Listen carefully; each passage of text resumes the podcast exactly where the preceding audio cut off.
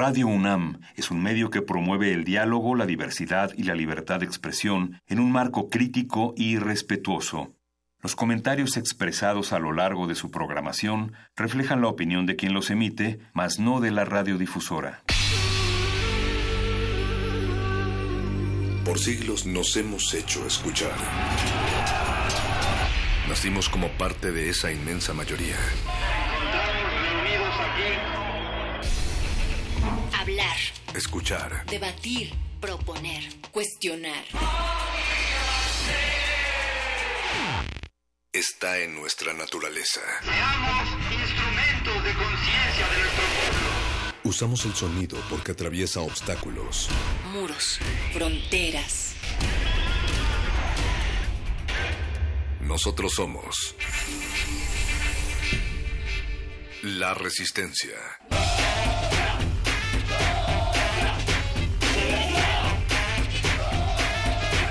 Resistencia modulada.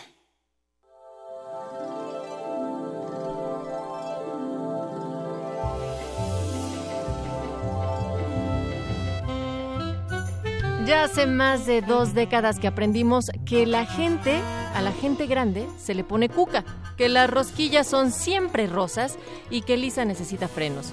Desde entonces, sí, desde entonces, perro, no, no, no, todavía no. Las caricaturas escaparon a los niños y todos nosotros conocimos de color amarillo lo chistoso y absurdo de la sociedad norteamericana y, ¿por qué no? Hasta de nosotros mismos y quizá nuestras familias. Resistencia, ¿qué tan amarilla es tu familia? Tenemos una encuesta en Twitter a la cual tienen que ingresar en esos momentos y decirnos a qué los remite el color amarillo, a los Simpson, a las abejas, al sol o al amarillismo. Y todas confluyen en un mismo espacio, en Pero- esta realidad. Pero además, para ser precisos, perro muchacho, eh, está en 88% Los Simpson, el 6% ha dicho que abejas, 0% amarillismo y 6% Luismi. Yo hubiera pensado que la serie de Luis Miguel iba a tener un impacto aún mayor, pero está interesante el resultado. ¿Qué mayor impacto puede ser que ya esté también en la resistencia, así como ustedes de aquí hasta las 11 de la noche en el 96.1 de frecuencia modulada, también en www.resistenciamodulada.com y quienes andan amarillos, pero no necesariamente de la mala, de la hepatitis, de la H, está el honorable equipo Luismi. Eh, en la producción está Luis Eduardo y también el señor Agustín Muli en la operación de esta cabina y Alba Martínez en la continuidad. Es el sol de esta cabina esta noche.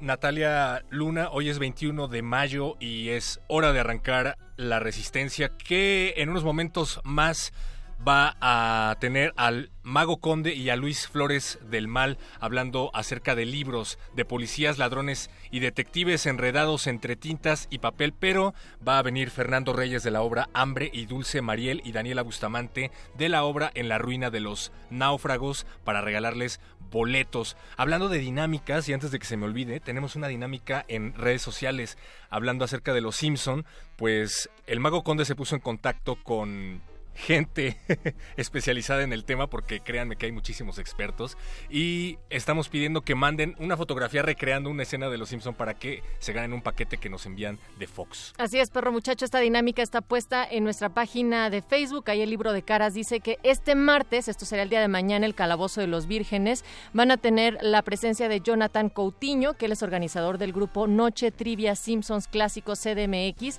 y va a traer unos regalos para la resistencia. Fíjense que trae un edredón y pantuflas oficiales de los Simpsons. La van a regalar a través de la siguiente dinámica. Ustedes tienen nada más que recrear una escena de los Simpsons en una fotografía y la comparten en los comentarios de la publicación que van a ver puesta en nuestra página de Facebook. Y la mejor foto se va a llevar el edredón y la segunda mejor foto se la llevan las pantuflas. Eh, Jonathan Coutinho seleccionará las mejores fotos al aire mañana en el calabozo de los vírgenes y por supuesto que pues todos los otros regalitos también se los podrán llevar. Vamos a participar, Natalia. ¿Qué escena te gustaría recrear? Mm, mm, mm, a mí siempre me gusta pues la de la escena cuando Lisa está tocando el saxofón y la corren del salón de clases. Ah, eso podría ser. ¿eh? Porque además pasa en todas, exacto. en la rúbrica de entrada de todas. Pues ahí está. Y también es noche de música. Antes de pasar a escuchar la siguiente pieza. Les queremos anunciar que habrá cultivo de ejercios. Van a platicar con Joe Crepúsculo del festival Marvin CDMX. Pero mientras nosotros los vamos a dejar con esto que se llama El Diablo con Dinero. Y antes, perro, nada más para que sepan que esta semana no solamente vamos a hablar de los Simpsons, sino que va a haber también colapso de colonias de abejas, el fin del mundo y también los Simpsons. Todo esto en nuestro tema semanal. Resistencia modulada.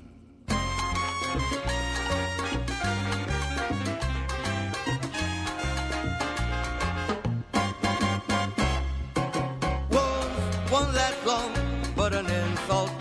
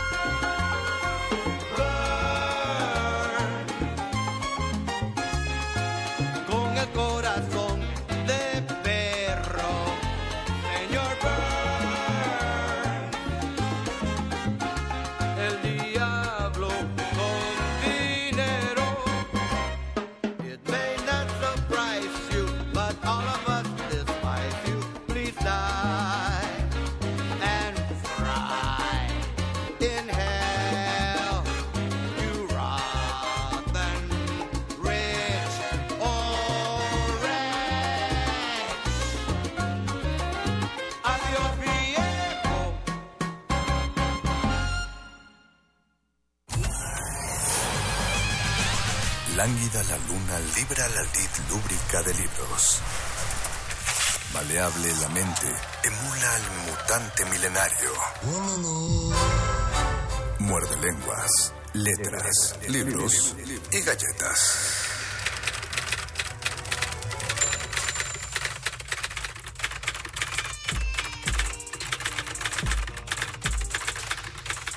Muerde, muerde, muerde. Muerde lenguas. Muerde lenguas.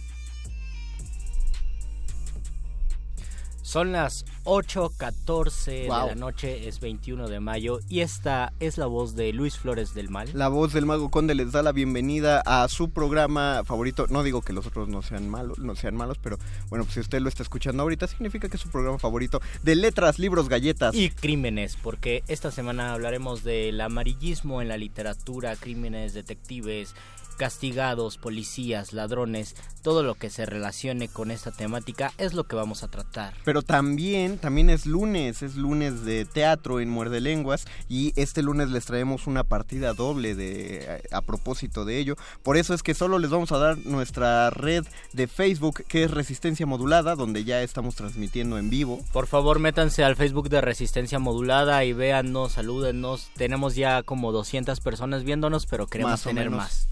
Y también estamos en Twitter como arroba Rmodulada. Y tenemos un teléfono en cabina. Pero no vamos a darlo por si, justamente por si llega a haber algún premio que ustedes puedan llevarse por escuchar este, que no es solo un programa de mano, también es un... Programa de mano. Ah, sí. Eh, error de imprenta.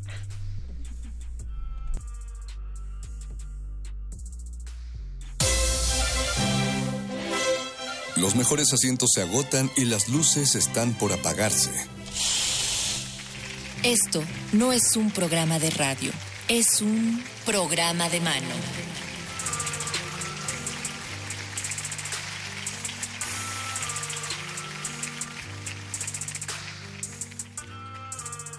Después de este error de nomenclatura con el cual perdimos como 200 seguidores según producción, pero seguimos estando arriba. En De hecho, las ya lo habíamos ensayado, teníamos que decir, no es un programa de mano, es también un programa de radio, que tiene No. un programa de radio, pero pues ahí me equivoqué. No, gracias Luisito por tratar de aceptar la culpa, pero todo el mundo sabe, sabe que, que yo ensucié este es la primera vez que nos pasa, pues. Sí, de- en uno de cuántos, de 400. De 400 y cacho programas. Lenguas. Pero ya tenemos en la cabina invita después de, de venir de este de este islote llamado Ciudad de México donde estuvieron a punto de mojarse con la lluvia que De está mojarse y de granizarse pero también. quedaron varadas aquí naufragando en esta cabina de radio.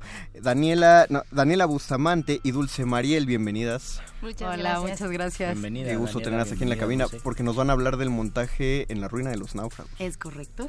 Cuéntenos. Primero vamos sobre la, la anécdota. ¿De qué va la obra? Bueno. La ruina de los náufragos es una pieza escénica, es decir, no es una historia convencional donde hay una anécdota de principio a fin, sino esta es este una pieza que va de la memoria y del recuerdo. Digamos que somos unos náufragos, esta generación que ha perdido pues todas las esperanzas del siglo pasado. Y, y pues ese un día nos pusimos a pensar el por qué llegamos a este punto. Y fue por eso que fuimos como atrás a ver toda esta memoria, pero no vista desde la historia oficial con H capital, sino más bien con la, la historia de nuestras familias. Entonces pasamos por muchos, muchos momentos históricos importantes en México después de la Revolución Mexicana hasta los principios de los noventas. Entonces, pues un poco es un dispositivo para el recuerdo y la memoria, no solo de nosotros, sino también de lo- del público que asiste a Sí. esta pieza. Creo que lo, lo primero que se está activando de la memoria son, eh, son un par de engranajes de los muerdescuchas más de la vieja guardia que ya, ya habían escuchado estas voces y esta, este dispositivo escénico en Quizás esta ya cabina. hasta habían visto estas caras. Ojalá, de, o quizá "Hola". ya habían visto el montaje. Si alguien, si alguien ya vio, en, en algún momento también estuviera, estaría bueno que nos comentaran. Pero vamos, eh, seguimos sobre el montaje. Dicen que esto se hace eh, a partir también de la, de la memoria del espectador. De eso, eso es.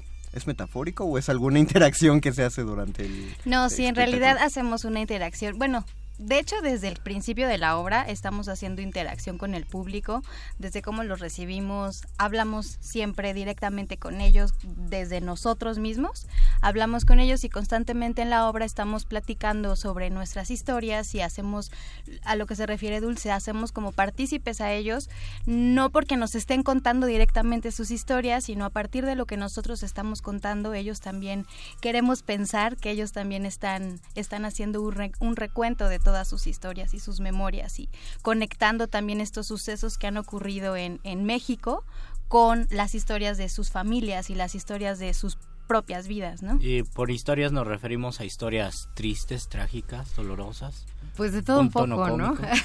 también, también, también, también, también. Sí, eh, pues bueno, a mí me tocó estar en el proyecto eh, del, del año pasado, pero antes e- ellos tuvieron una temporada eh, que fue en el- la Sala Marlowe a Sí. finales del 2016. 16. Ajá. Y eh, a mí me tocó verla de afuera, entonces me tocó vivirla como espectador. Y fue impresionante porque justo a mí me permitía recordar. Y aparte, un poco el dispositivo empieza como si fuera nuestra casa y Sí. nosotros los recibimos con un mezcalito. Oh. Ahí para que se animen a ir. Ay, para que se animen. Y hay una serie de dinámicas justo que permiten que de pronto uno empiece a recordar La también primera las- dinámica es el mezcalito, el para que mezcalito entren para en que calor, ¿no? entren en calor. ¿Te das, cu- te das cuenta qué manera de sacarle la memoria a la gente? La vieja, la vieja confiable. La confiable. Pero ahora un poco somos nosotros anfitriones, ¿no? Es esta casa para, para que permite recordar. Y pues eso, a mí con historias como la que cuenta Dani, que ya la verán, este, sobre su abuelo que se va a Estados Unidos, pues todos tenemos como una historia de migración también, y, o sea, se parecen, las historias al final de cuentas se parecen entre todos. En, en Entonces, la sí. esencia, en la esencia todos somos humanos y somos Y casi de manual y mexicanos. Así es. Sí, y entonces, bueno, en esta ocasión la temporada que tenemos es en el Foro A Poco No, que está en el Centro Histórico.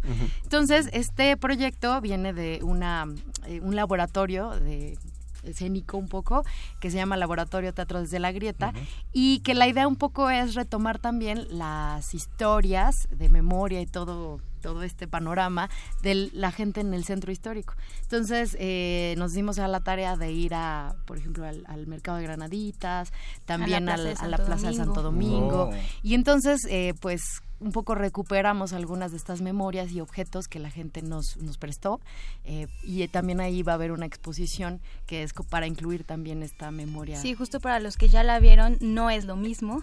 Hay cosas nuevas y, y esto es lo, lo pues lo bonito de nuestra pieza también, ¿no? Que cada que hay, hay un remontaje, también pues nosotros nos damos a la tarea de ver qué es lo que ha ocurrido ahora, ¿no? Qué, qué- qué sucesos nuevos han ocurrido o cómo ha afectado lo que ocurrió antes, ahora en nuestros tiempos.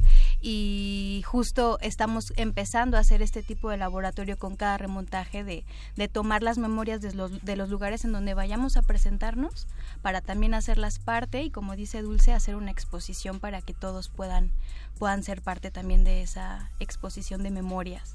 Hasta resistencia modulada podría, eh, to- toda la barra podría entrar en esta, en, en esta dinámica de memorias porque también tenemos una historia de origen en la misma Plaza de Santo Domingo. Claro. Cuando Mm, ah, toda mira. resistencia se estaba formando ahí, ahí fuimos a atrapar nuestros primeros audios. Nos dijeron, siéntense, hagan un círculo y pónganse a discutir y piensen en audios Mira, que pa- salgan de la ciudad. de Hasta México. Paquito de Pablo y el perro muchacho están llorando recordando los audios. que- Eran tan jóvenes, Paquito no tenía barba. No, no, no, ni chinos, era calvo completamente. Este, Justo cuéntanos. eso es lo lindo, es lo lindo que nos hemos estado encontrando. A- Ah, claro. Al, al platicar con la gente nos damos cuenta que hay cosas también de nuestras historias o de historias de nuestros antepasados, de, nuestra propia familia, que se conecta con la gente que, que hemos ido a, a entrevistar y a platicar y hay, hay cosas que, que están siempre muy entrelazadas y es como lo lindo, lo que nos encontramos con, Y, y supongo que ustedes mismas eh, también experimentarán que cuando uno conoce o uno recopila memorias de la misma familia,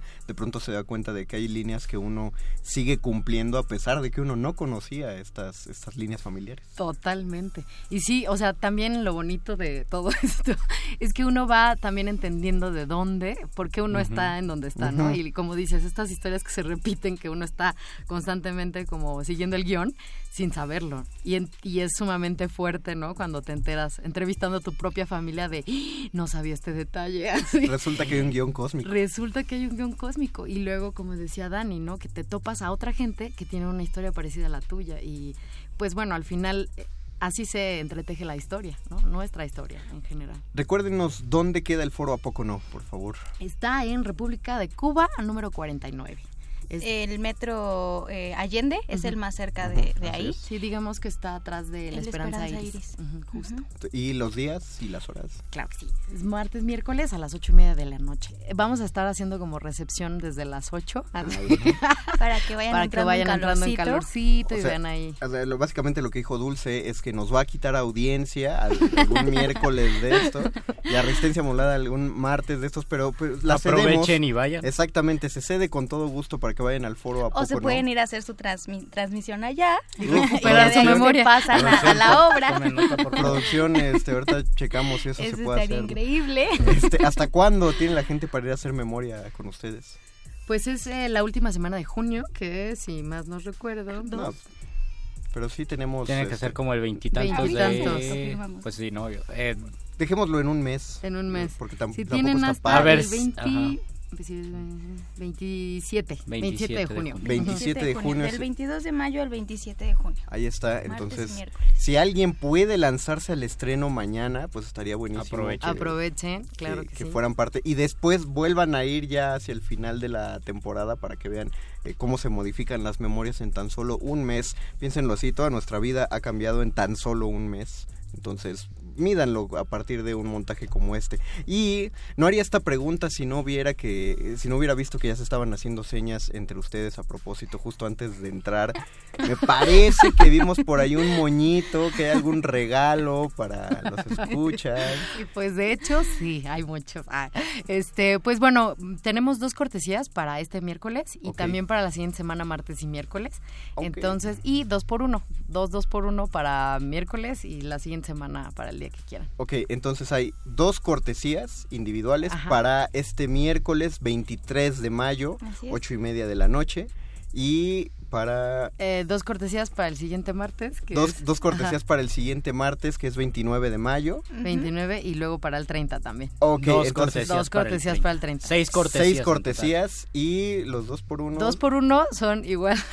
Ok, dos por uno para el miércoles, Ajá. para el martes de la próxima semana y el miércoles de la próxima Eso semana. significa que van a hablar nueve personas, las primeras seis personas No, que 12 hablen. pers- No, nueve personas. Seis cortesías más eso. Hay tres, seis co- dos por Dos, uno. cuatro, seis, seis y dos, dos por uno. Ajá. Ah, dos, dos. Ok, ok, ok. ok. Entonces son... Matemat- matemáticas, hijo. Somos Empecemos con actrices, esto. no es nuestro fuerte. Empecemos con dos, esto. seis, Dos por uno por doce, cada día. doce personas. Vamos a, empezar, vamos a empezar con esto. Vamos a empezar solo con las seis cortesías. Empecemos solo, que primero se vayan las seis cortesías. Y luego ya vamos por dos por uno. Las dos cortesías del día de mañana, las dos cortesías Del martes perdón, 29 y las dos cortesías del miércoles seis cortesías. 30. Ajá. repetimos dos cortesías para el miércoles 23, dos cortesías para el martes 29 Y, dos cortesías para el miércoles 30. ocho y media de la de noche mayo. en el foro A Poco No para los que marquen al 55 23 54 12. otra vez Luisito por favor 55 23 54 12. y con ese juego de manos de Luisito ante la 55. cámara 23 23, 54 54, 12. 1, 2. Y los teléfonos comienzan a sonar en este momento. Recuerden, tengan paciencia. Hay cortesías, hay eh, dos por dos por uno. Así que tengan paciencia, por favor. Mientras tanto, nosotros los dejamos que en esta pausa musical sigan llamando, tenganle paciencia y saluden a Betoques con todo el amor posible. Nos metemos en muchos problemas, así que relájense, marquen. Todavía tenemos más entre lengua, pero mientras tanto agradecemos a Daniela y a Dulce que estuvieron aquí. Daniela Muchísimas No, Bustamante, Dulce muchas Daniela. gracias. Dulce Muchas Mariel. gracias. Y les deseamos mucha popó a partir de mañana. Muchas gracias, que llegue mucha. Gracias. Vamos a hacer una Gracias. pausa musical y seguimos. Todavía hay más programas de mano aquí en el Muerde Lenguas De letras, libros, galletas. y crímenes. Muerde, muerde, muerde. Muerde lenguas. Está en un carro bien pimpeado, con dos o tres siempre bien malandros, con sus pisos cortes blancos y su vestido bien planchado, caminando por el vecindario, con su estilo vago y siempre bien rapado. Puro barrio mexicano, Era banda está borracha 1997. y bien marihuano. Bandas de mentes Biggie Small retumbaba dentro de los caspetes. Los enfermos plaqueados rifaban el 13.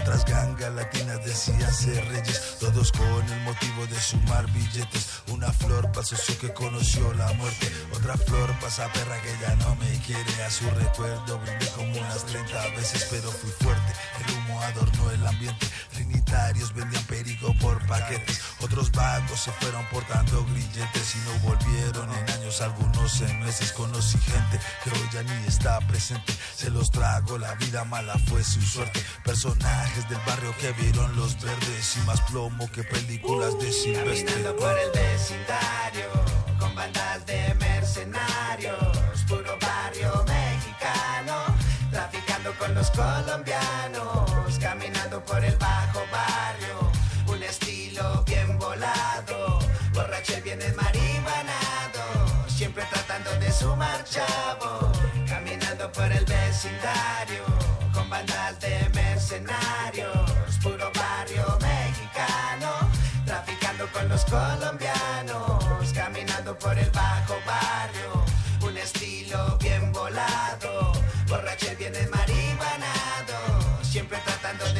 chavo.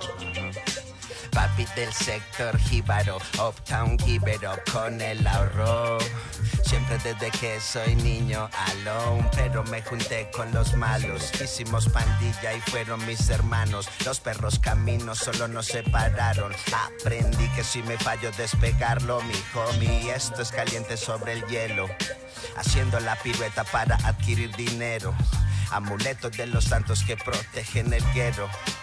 Papi del sector jíbaro, no estoy pedo, pero estoy bien chido. Y por ser mala energía te bote en el olvido.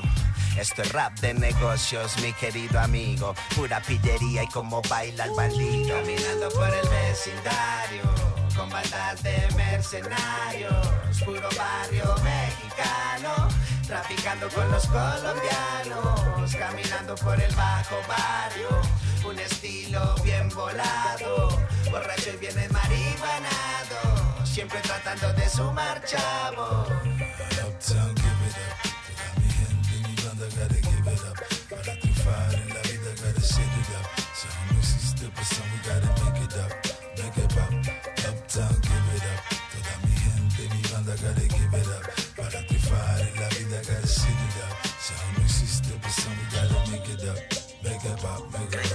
Para merecer?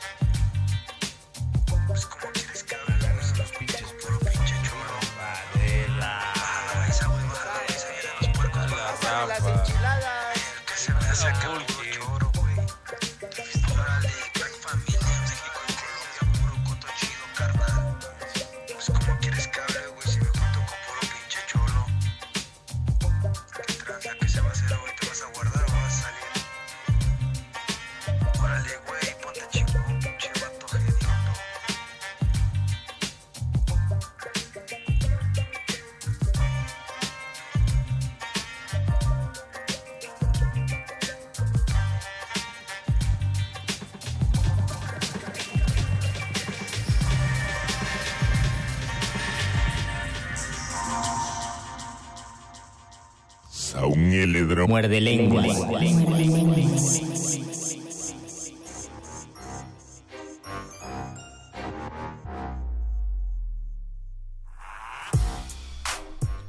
Regresamos a este programa de letras, libros, galletas y crímenes. donde todavía tenemos nuestra sección programa. Esto es una extensión de programa de mano, todavía hay más teatro, les prometimos teatro por partida doble y en esta ocasión, ya que las náufragas aba- abandonaron la cabina, les presentamos a Fernando Reyes, que él viene...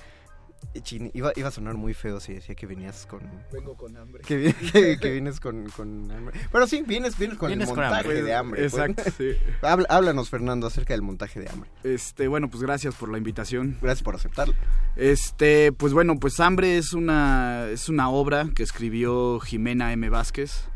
Es este, pues es una chava que pues ya tiene varios textos este montados y estamos en la capilla este los miércoles a las 8. Y este, y bueno, se trata de que son tres perritos, es un cocker, un collie y un bulldog. Wow. Que se su, su dueña se suicida. No, y entonces ya no quiero ir más. los deja a los perritos pues encerrados en su casa sin ningún alcance de comida ni nada. Oh, no.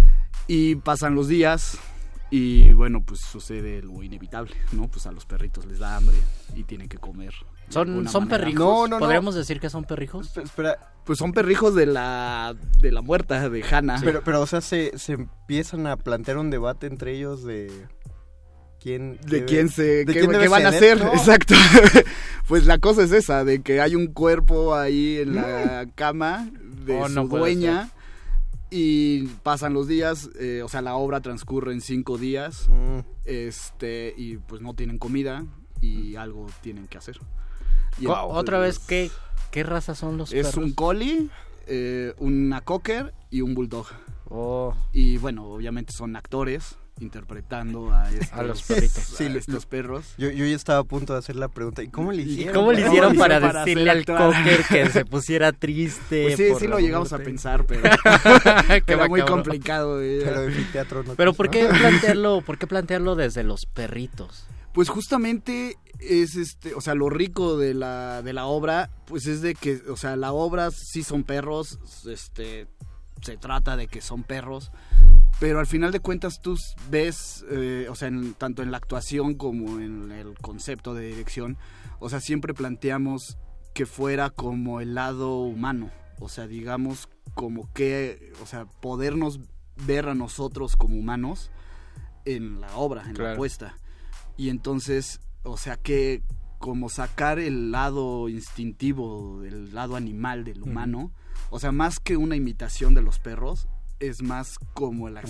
exploración del humano como su lado salvaje. Claro, digamos. porque, porque plantea, o sea, esta, esta duda de los perros plantea la idea de qué va, a va- qué va a valer más al final, ¿no? Si la Claro. sobrevivencia o, el, o el cariño. O el- claro, por o la lealtad que tienes ante tu dueña, que ya, o sea, pues es un cadáver, ¿no? ¿Sigue siendo la dueña o no? Exactamente. Y entonces, o sea, ¿qué tanto le deben los perros eh, la lealtad a otra raza, a otra este, especie? Sobre todo por esta idea que tenemos de los perros principalmente que son tan leales que cuidan o que extrañan mucho ¿no? a sus dueños a Pero no- pesar de que pero no mueren. todos los perros son hachiko. No todos los perros, exactamente. Bueno, y a hachiko le daban salchichas, entonces hay que, hay que Estaba bien sobrevivir.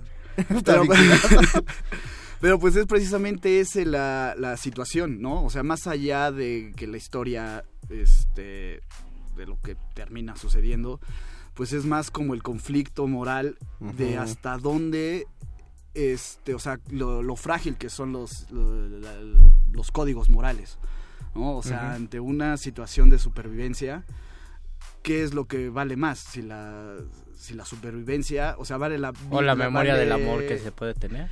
pues, o sea, vale la pena dar la vida, matar, ma- morir por algo, por un ideal, por una cuestión moral, por una ideología. O vale más la pena vivir, O vale la pena vivir rompiendo todos tus esquemas que tenías concebidos. Mm. Y ahora ese sacrificio a qué te lleva? O sea, Claro. sobrevives, pero bueno, ¿cuántos días? Este, ¿para qué? Este, ¿qué va a pasar? O sea, ya viví, pero ¿con qué calidad de vida? O Claro. con qué remordimientos? O, o qué me va a pasar en la cabeza después de, de vivir? Órale, ¿nos estará escuchando la autora? Este, ¿Es? pues ojalá, digo. Es, este, Una que estás pensando, o sea, está muy padre, pero... Pues de hecho, eh, el texto fue escrito este, para los actores, que son este. Juan Carlos Medellín, Fernanda Aragón y Alejandra Reyes. Mm. Yo soy el director, Fernando Reyes. Y bueno, Jimena lo escribió pensando en esos tres actores.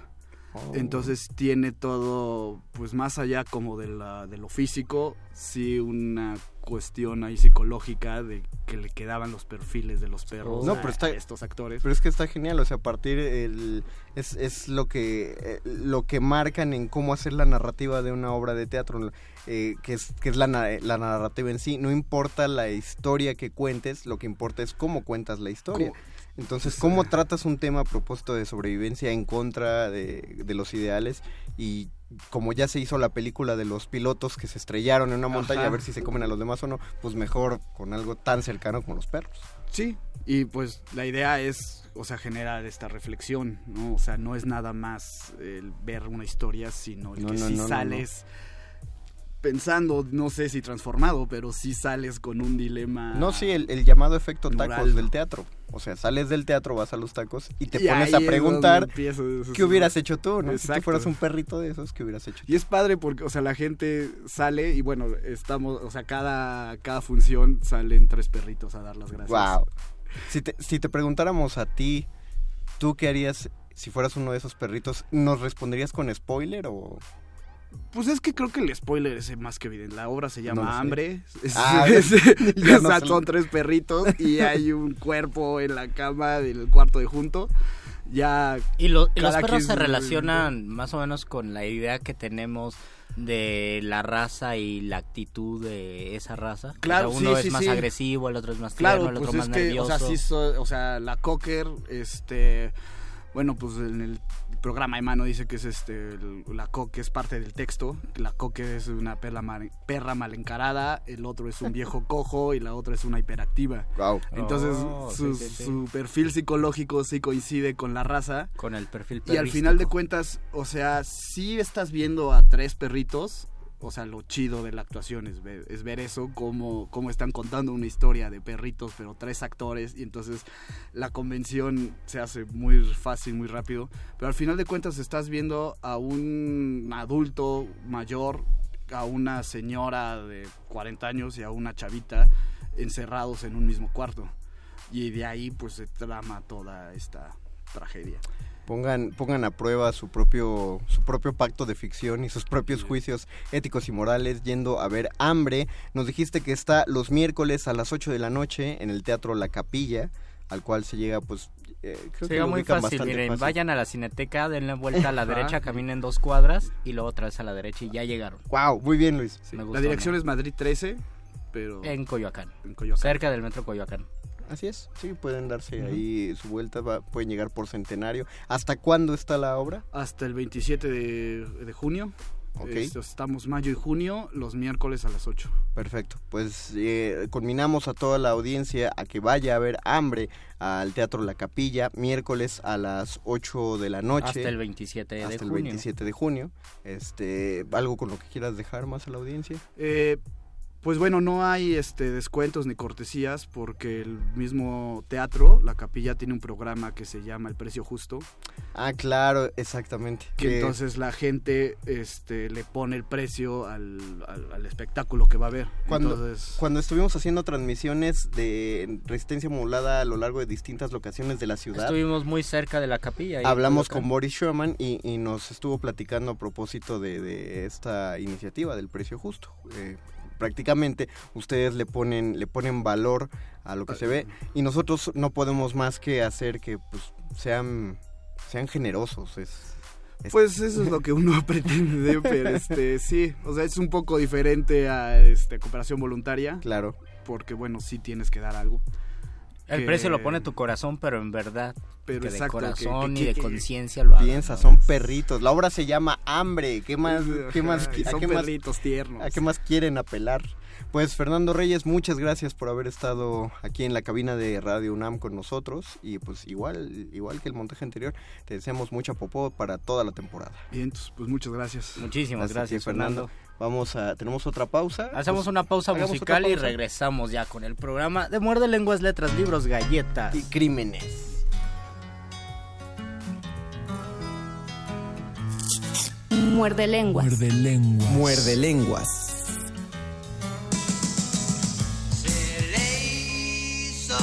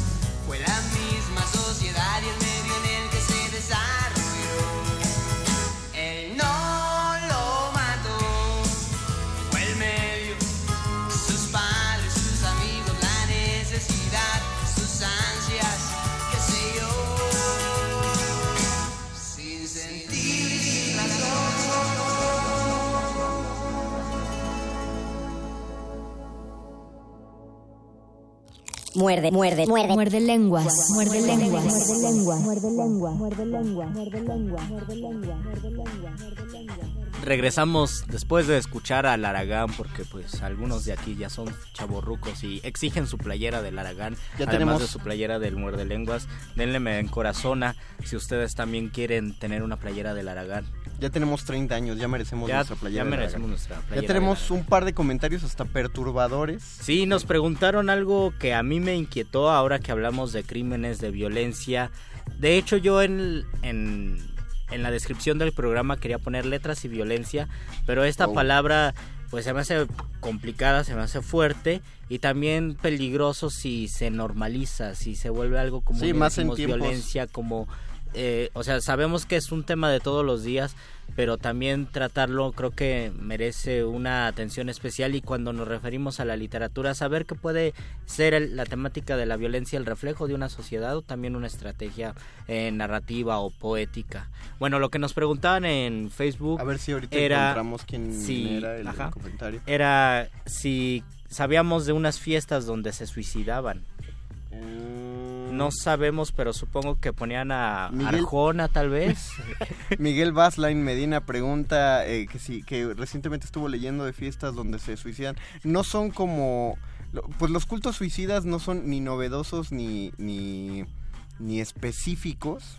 eh, y, y tampoco podemos decir que persiguen una causa en común, pero sí hay, hay cosas muy, pues muy que, que- que no pensamos que, ta- que existen tal cual. Por ejemplo, una fiesta suicida que podría decir que existe y de cierto modo es suicida, son unas fiestas casi estilo swingers, nada más que no hay parejas definidas, son orgías pues, pero estas orgías tienen la cualidad de llamarse bug catchers. Los bug catchers son como un- una ideología sexual de personas que buscan enfermarse de enfermedades de transmisión sexual, por eso se llaman cazabichos, básicamente. hacer, hacer de la muerte chiquita una muerte grandota. Exactamente, y el premio mayor para ellos es enfermarse justamente de VIH, de SIDA.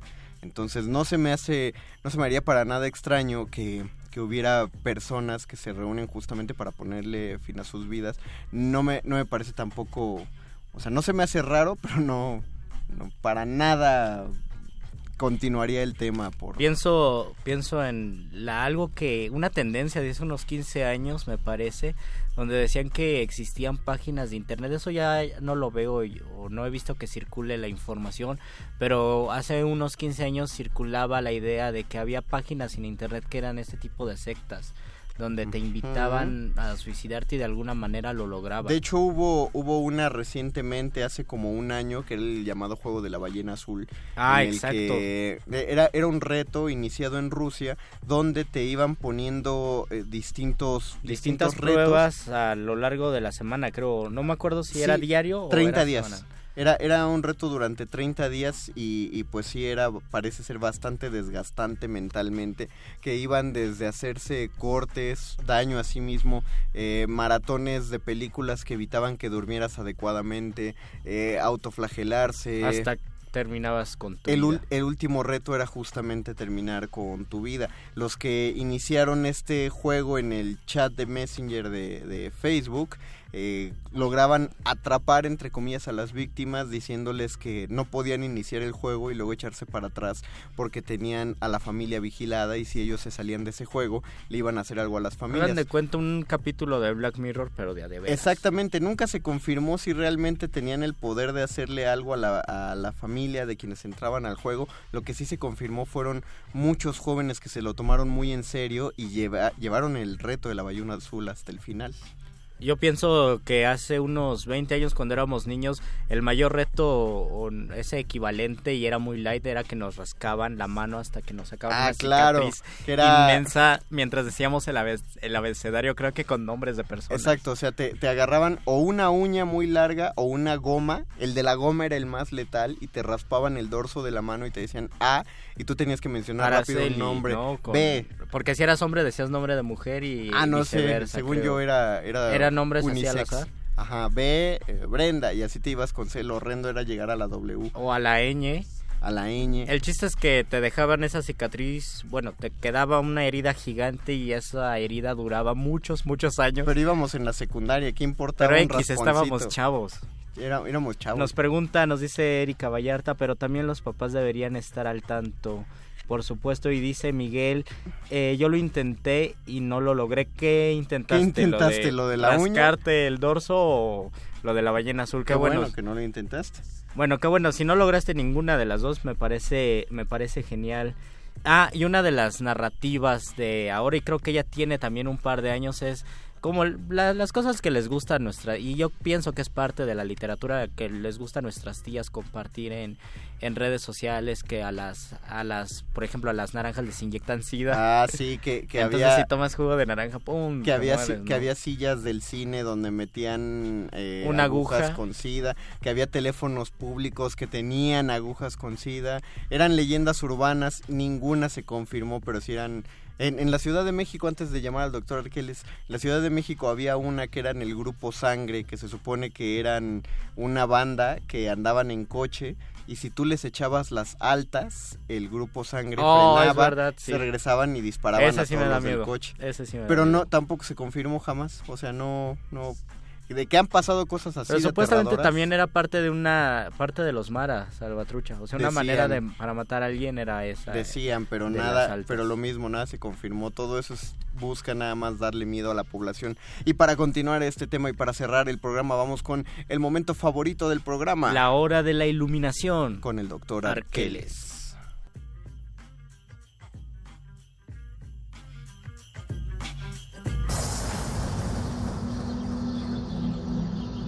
Cuando la primer duda del hombre surgió, el universo respondió con el conocimiento en forma de persona. Una persona con suéter.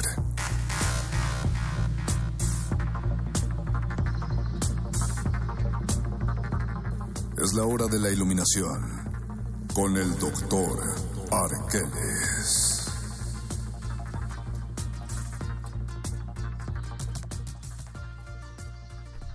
Sergio P. Lozano dice, para que un incendio se genere se necesitan de cerillos y gas. La ballena azul era el mero pretexto para aquellos que no podían suicidar sin sentirse mal. Yo no sé si, suicidarse sin sentirse mal, pero en algo estoy de acuerdo y es que pues muchos, eh, hay, hay mucha gente por ahí que sí eh, necesita descargar los pensamientos que trae y pues necesitan una mejor guía y qué lástima que la guía que reciben es la del juego de la ballena azul. Pero ya está el doctor Arqueles aquí para decir cosas más, más puntuales al respecto. Bienvenido querido doctor Arqueles. Un placer, Mario. Bienvenido, doctor Arqueles. Gracias, Hablábamos de, intentamos hablar de violencia, de cosas peligrosas y esto nos sacó al tema de las leyendas urbanas, que también es parte de un imaginario y de una literatura oral. Y yo quiero hablar de alguien que era muy bueno para desmentir eh, leyendas urbanas. A ver, dígame, Doc. El famoso personaje de Sir Arthur Conan Doyle, es decir, Sherlock, Sherlock Holmes, el creador del método deductivo, que curiosamente fue aplicado unos 10 o 15 años después de la escritura de las obras de Sir Arthur Conan Doyle en Scotland Yard, en el sistema policíaco de Inglaterra. Ah, o sea, sí. A Conan Doyle se le debe las investigaciones de Scotland Yard y del Caso- ahora MI6. Caso particular, por ejemplo, del uso de las huellas dactilares para investigar un crimen, órale. entre algunas otras cosas. En realidad, se basa más eh, Sir Arthur Conan Doyle en diversos personajes existentes en su época para crear a, a Sherlock Holmes. Uno de ellos es el doctor Joseph Bell, un especialista cirujano y de la ciencia forense escocés. Asimismo, el señor Henry Littlejohn, quien era un médico policíaco y además un asesor médico de la corona escocesa. así como Jerome Caminada, quien fue apodado el terror de los malhechores por ser uno de los policías más eh, preparados en la maestría del disfraz y el espionaje. A propósito de ello, creo que no podemos, ya que estamos hablando de crímenes y de Inglaterra, pues no podemos dejar pasar uno de los mayores misterios que quedó sin resolver hasta la fecha. Bueno, me parece que ya habían dado una hipótesis, pero pues sigue siendo un gran misterio que es el de Jack el Destripador. Efectivamente, un personaje que marcó tal vez definitivamente una pauta para... Para la investigación policíaca y forense. Exactamente, y también para el ideario de las figuras del asesino en serie. Lo cual ha despertado toda pues una industria tanto en las series, en la televisión como en toda la novela y toda la tradición de la novela policíaca que ya después hablaremos de algunas de nuestras novelas favoritas, pero pues parte de hechos reales que ya cuando lo pensamos en la realidad no sé si sea tan divertido y hay testimonios de gente que le gusta ver por ejemplo series de detectives y cuando se mete a estudiar, no me acuerdo si se llama criminología o criminalística, ya se dan cuenta Sí, que son no distintas, ajá. es se, no se dan cuenta que no es tan divertido, no es como lo plantean, ¿no? en la serie. Pues eh, al menos lo que yo he visto, tengo, tengo una amiga que es criminalista y, y sigo una página de Facebook que ella sigue, pues sí parece ser así de ¿Sí parece ser así? Sí, o sea, la, la cosa es que en la serie siempre te ponen como todo el tiempo, todos los casos. Claro, son es que en la serie se, la serie se resuelve en media hora o en una hora, ¿no? Pero pues, bueno, en una hora el tiempo de la serie, aunque pasen más. Pero la vida real, días. la vida real se maneja. Pero esta es la vida real, papá. Eh, Nos dicen. no sé qué se ríe. Nos dicen. Eh, Miguel ya, que se. Ah, me intenté suicidar después de tomar opio, ácido, marihuana. Pero me lancé de un edificio de dos metros, pero no fue lo suficientemente alto. Miguel Basline Medina dice. Ah, y ahora le gustó el comentario de Sherlock Holmes. ¡Wow! Eres una persona de contrastes, Miguel. Pero qué bueno que estás aquí para comentarnos. Y qué bueno que salen al inmediatos respecto. tus comentarios. Y aquí el Briar dice arriba, ¿qué dice? Nos Mi dice, secundaria. en mi secundaria jugábamos el juego de la asfixia. No sé No. cuál sea, yo solo conozco la catafixia. Pero te, te das cuenta cómo empezamos hablando de crímenes y todo el mundo empezó a hablar de los juegos más peligrosos que, que se nos ocurrían en, en juventud como... Tenemos una mente muy retorcida. ¿Por Hablo qué, de la humanidad. ¿Por qué será que tendemos a la violencia, Doc? Probablemente es porque la naturaleza humana abarca muchísimos puntos. Pero- y en este sentido es que el contacto con algunas de las pulsiones más oscuras del hombre es posible eh, debido tal vez a una falta de, de aterrizaje o de guía o de conciencia respecto ¿Y usted a la cree situación. que somos buenos por naturaleza o somos malos por naturaleza? Es una pregunta difícil de contestar, mi estimado Luis. Y, lo- y solo le y tal dejaste vez 15 no, segundos. ajá, y tal vez, tal vez faltaría mucho tiempo y nunca lo vamos a saber definitivamente. O, no o el, de dónde sale. o el miércoles nos, nos, nos da su respuesta larga. Definitivamente lo haré el miércoles. Mientras tanto, los dejamos con una recomendación de nuestra amiga Mónica Sorrosa de aquí de la Resistencia que nos mandó el libro Barback Jukebox de Wenceslao Brusiak a propósito de Catcher, lo que estábamos hablando acerca de estas personas que buscan enfermarse de enfermedades de transmisión sexual. Nosotros ya terminamos el tiempo que teníamos el día de hoy, pero continuaremos con este tema acerca de literatura y crímenes el próximo miércoles en punto de las ocho y cuarto de la noche. Prometemos recomendar libros. Y muchos, sí, muchas Y historias también de crimen. y historias más truculentas. Les va a gustar el programa del miércoles. Gracias, don Agustín Muli en la operación técnica. Muchísimas gracias a la Luluy en la producción. Y también a Betoques en la producción y a todo el mundo que estuvo ahí comiendo los Subway ahí atrás. Muchas gracias, Alba Martínez, en continuidad. Los dejamos, ¿qué creen? Sí, con el programa que estaban esperando. La nota Y nostra. después cultivo de ejercicios. Que nadie esperaba, pero pues también se los dejamos, ¿vale? Regresa, eh, y, y bueno, continúa la resistencia todavía por dos horas. Se despiden de estos micrófonos. Luis Flores del Mar. El Mago Conde. Y el doctor Arqueles. Resistan, resistencia. Los locutores del muerde lenguas se quieren deslocutor y muerde lenguarizar. El que los deslocutor y muerde lenguarice, buen deslocutor y muerde lenguarizador será.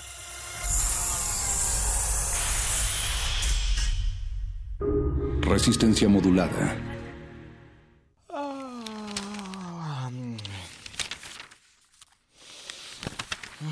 ¿Cansado de leer las mismas noticias una y otra vez?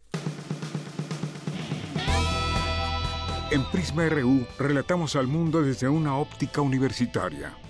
Escúchanos de lunes a viernes de la 1 a las 3 de la tarde por el 96.1 de frecuencia modulada. Radio UNAM, experiencia sonora. Nuestros hijos son golpeados y desaparecidos por la mafia y la complicidad. Lo que le pasó a este joven nos está pasando a todos. Llevamos 20 años secuestrados. ¿Por quién? Por una pseudoizquierda que solo beneficia a su clientela y no invierte en seguridad. Soy Beatriz Pajés, una mexicana más. Rescatemos juntos nuestra ciudad. Beatriz Pajés, PRI, también al Senado.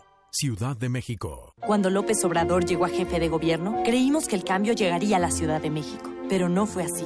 Nos prometió seguridad. Pero cuando miles nos manifestamos por la crisis de inseguridad, solo respondió con su desprecio. Prometió que la economía crecería, pero solo aumentó la deuda y el desempleo. Y ahora repite las mismas promesas, solo por su obsesión de poder. López Obrador ya gobernó y gobernó mal. Conoce la verdad en hablemosdefrente.mx. Vota por los candidatos a diputados y senadores del PAN. El Museo Universitario del Chopo te invita a la exposición fotográfica Líneas y Piedras de Pablo López Luz. Series de fotografías tomadas en México y en regiones andinas de Perú y Bolivia que aluden arquitectónicamente a culturas antiguas. Un recorrido que presenta vestigios del patrimonio arquitectónico mesoamericano que ha resistido el embate de la globalización. Exposición abierta hasta el 17 de junio en el Museo Universitario del Chopo. Doctor Enrique González Martínez, número 10, Santa María la Ribera. Más información en www.chopo.unam.mx. Muestras imperdibles en el Museo Universitario del Chopo.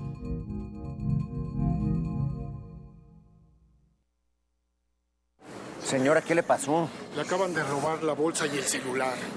Con pistola en mano. Si no nos roban en la micro, nos roban en la calle. Es culpa de Morena y PRD que en 20 años no han podido acabar con la violencia. Son unas ratas. Conmigo, ustedes y sus familias van a vivir muy seguros. Soy Miquel Arriola y para mí, tu familia es primero. Candidato a jefe de gobierno de la Ciudad de México. PRI. Yo quiero a Miquel. La esencia de una ciudad innovadora es acortar las desigualdades. Tú ya sabes quién instauró derechos sociales universales, como el de las personas adultas mayores. Hoy nos proponemos retomar ese espíritu con innovación. Acceso a la cultura, educación, deporte, salud, a la naturaleza y a las nuevas tecnologías. Esa es la ciudad innovadora, segura, de derechos y de prosperidad compartida. Una ciudad con esperanza. Claudia Sheinbaum, candidata a jefa de gobierno de la Ciudad de México. Innovación y esperanza. Morena. Alberto Mangel, escritor argentino-canadiense, recibió en México el Premio Internacional Alfonso Reyes 2017. Escucha el ensayo Cómo Pinocho aprendió a leer, que grabó para descargacultura.unam. No existe nada parecido a una escuela para anarquistas y sin embargo, en cierto sentido, cada maestro o maestra debe enseñar el anarquismo. Durante tus trayectos escucha www.descargacultura.unam.mx En este periodo electoral, la Fiscalía General de Justicia del Estado de México, a través de la Fiscalía Especializada en Materia de Delitos Electorales, te brinda atención en caso de ser testigo o víctima de un delito electoral. Ofrecerte dinero a cambio de tu voto, recoger tu credencial para votar, condicionar tu voto mediante cualquier presión o amenaza. Son solo algunos de ellos. Infórmate. Cualquier anomalía, repórtala al 01800 7028 770 en nuestras redes sociales o en la aplicación móvil FGJ Domex, disponible de manera gratuita. Mi voto sí tiene precio. Mi voto vale lo mismo que mi dignidad. Mi voto vale lo que vale mi futuro. Mi voto vale lo que mi palabra. Mi voto vale tanto como los que me importan. En este tiempo de elecciones habrá quienes intenten convencernos de vender nuestro voto, pero nuestro voto vale más de lo que nos pueden ofrecer. Mi voto no se vende. Porque mi país me importa, no dejaré que nadie condicione mi voto. Porque mi país me importa, voy a denunciar cualquier intento de compra o coacción. Porque mi país me importa, yo voto libre. INE. Resistencia modulada. Interrumpimos lo que sea que esté haciendo para traerle este corte informativo. La, la nota nostra. El último lugar para informarte.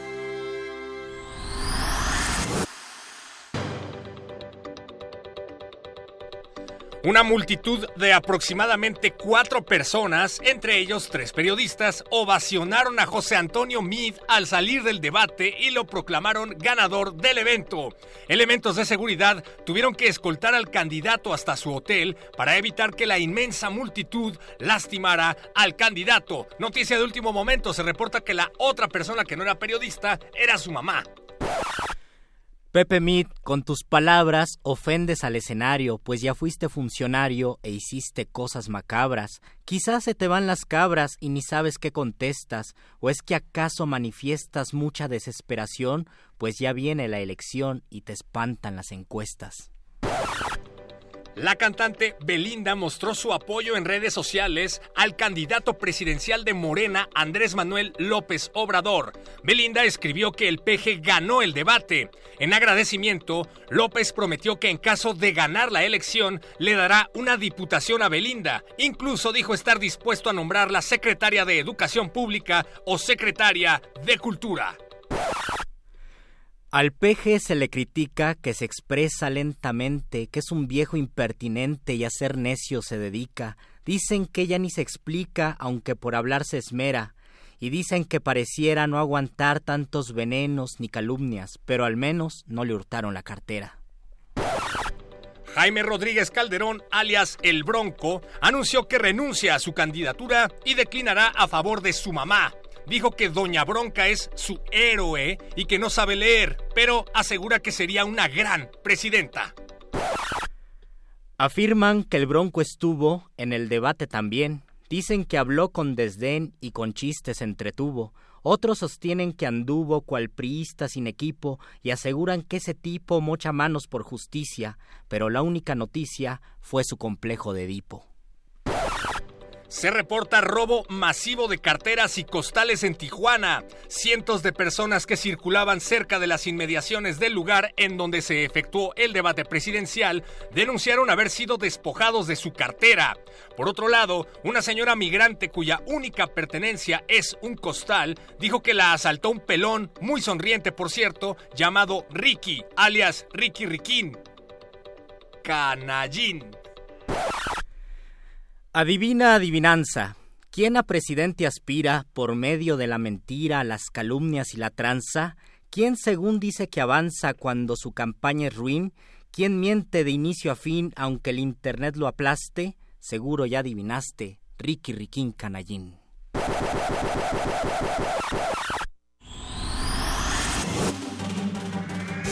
Estas fueron las últimas noticias que debiste recibir puedes continuar con tus actividades cotidianas. La nota, nota nostra. La nota nostra.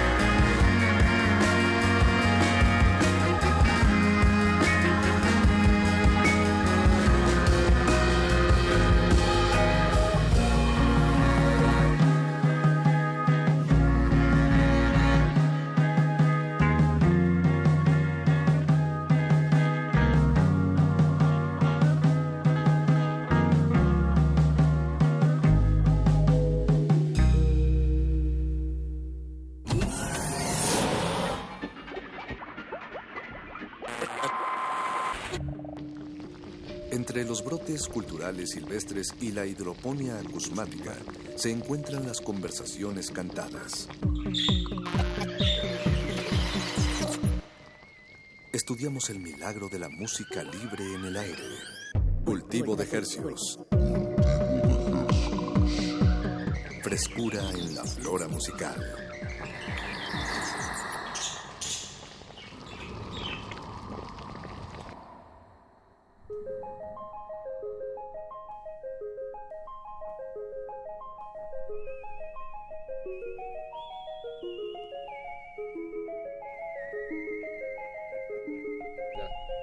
Organismos audiosensibles y radioceptibles inmersos en las ondas hercianas. Bienvenidos a otra emisión de Cultivo de Hercios. La vitrina musical de resistencia modulada que se atomiza y transmite cada lunes y jueves a las 9 de la noche en compañía de música recién hecha que hacemos llegar hasta sus oídos por la frecuencia de Radio UNAM 96.1 de FM. XEUM. Y llegamos a la aldea global a través de nuestro portal en línea www.resistenciamodulada.com, que ahorita está bajo construcción, está en mantenimiento, por cierto. Renovándose, renovarse o morir, Paquito de Pablo. Apache Raspi, colega mío, querido del alma.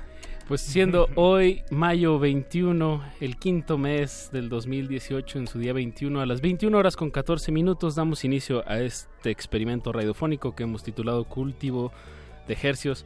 Paco, ¿qué va a acontecer esta noche? Esta noche tenemos música eh, que, haremos llegar para que tiemble el hueso más pequeño de su cuerpo, que es el del oído medio, por cierto.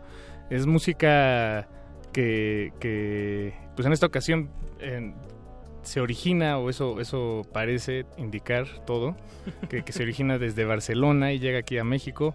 Eh, vamos a charlar unos momentos más con Joe Crepúsculo, que está de, visita en la ciudad. Vamos a conocernos, eh, pondremos música eh, de su autoría. Y básicamente de eso se trata la emisión de Cultivo de Ejercicios de esta noche, Apache. Excepto por una, algo más que tú tienes aquí entre las manos. Pues hay, hay una recomendación de, de, un dueto sueco que se llama Thunder Tillman y hacen una colaboración con, con, un, con un músico argentino que se llama Pan Crudo. Pan Crudo. Y bueno, se ah. me hizo una, una combinación bastante interesante. Sacaron una canción que se llama eh, ay, se me fue el nombre, pero lo tiene nuestro productor Eduardo Luis Hernández Hernández, al que le damos salvando. Un, un, caluroso saludo. Al Pulsatron. se llama la canción.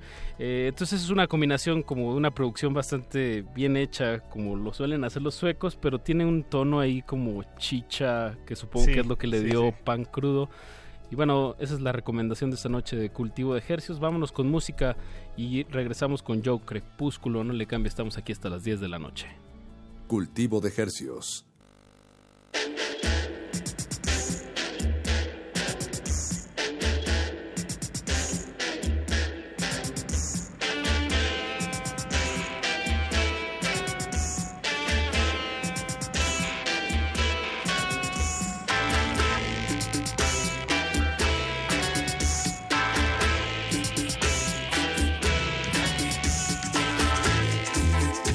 ejercicios. señorita, han venido aquí unos muchachos desde Suecia. Déjenme presentarles desde el norte, Thunder Tillman y su pulsatron. Hey, ahora paso a presentarles un poquito eh, lo que podemos hacer con el pulsatron. Vamos a mover esta perillita y como de magia, tenemos un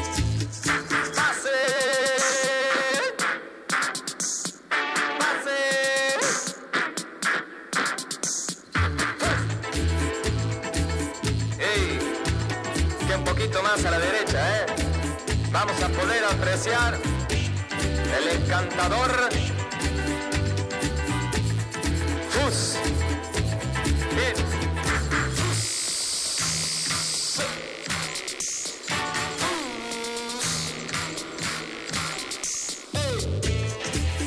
Ha estado lindo, ¿eh?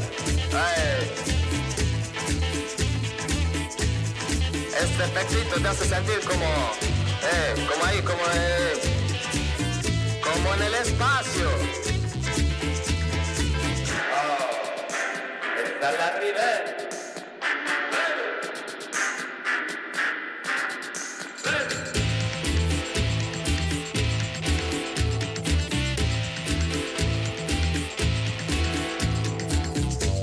Muchas perillitas, eh, con este, el ecualizador gráfico.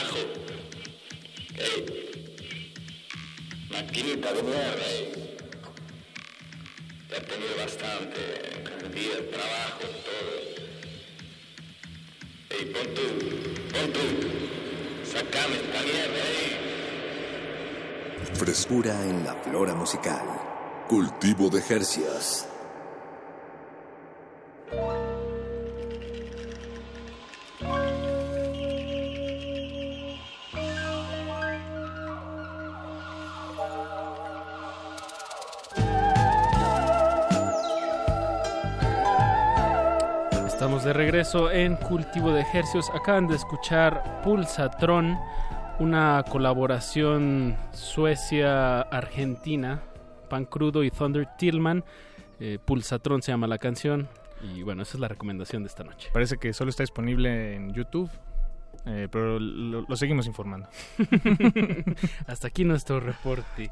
No, no es cierto. Apenas empieza esta emisión. Vamos a estar aquí en vivo y a todo color a través del 96.1 de FM hasta las 10 de la noche. Y afortunadamente no, este, pues no solo tú y yo, eh, tenemos compañía, la cabina está llena y le damos la bienvenida esta noche a Joe Crepúsculo.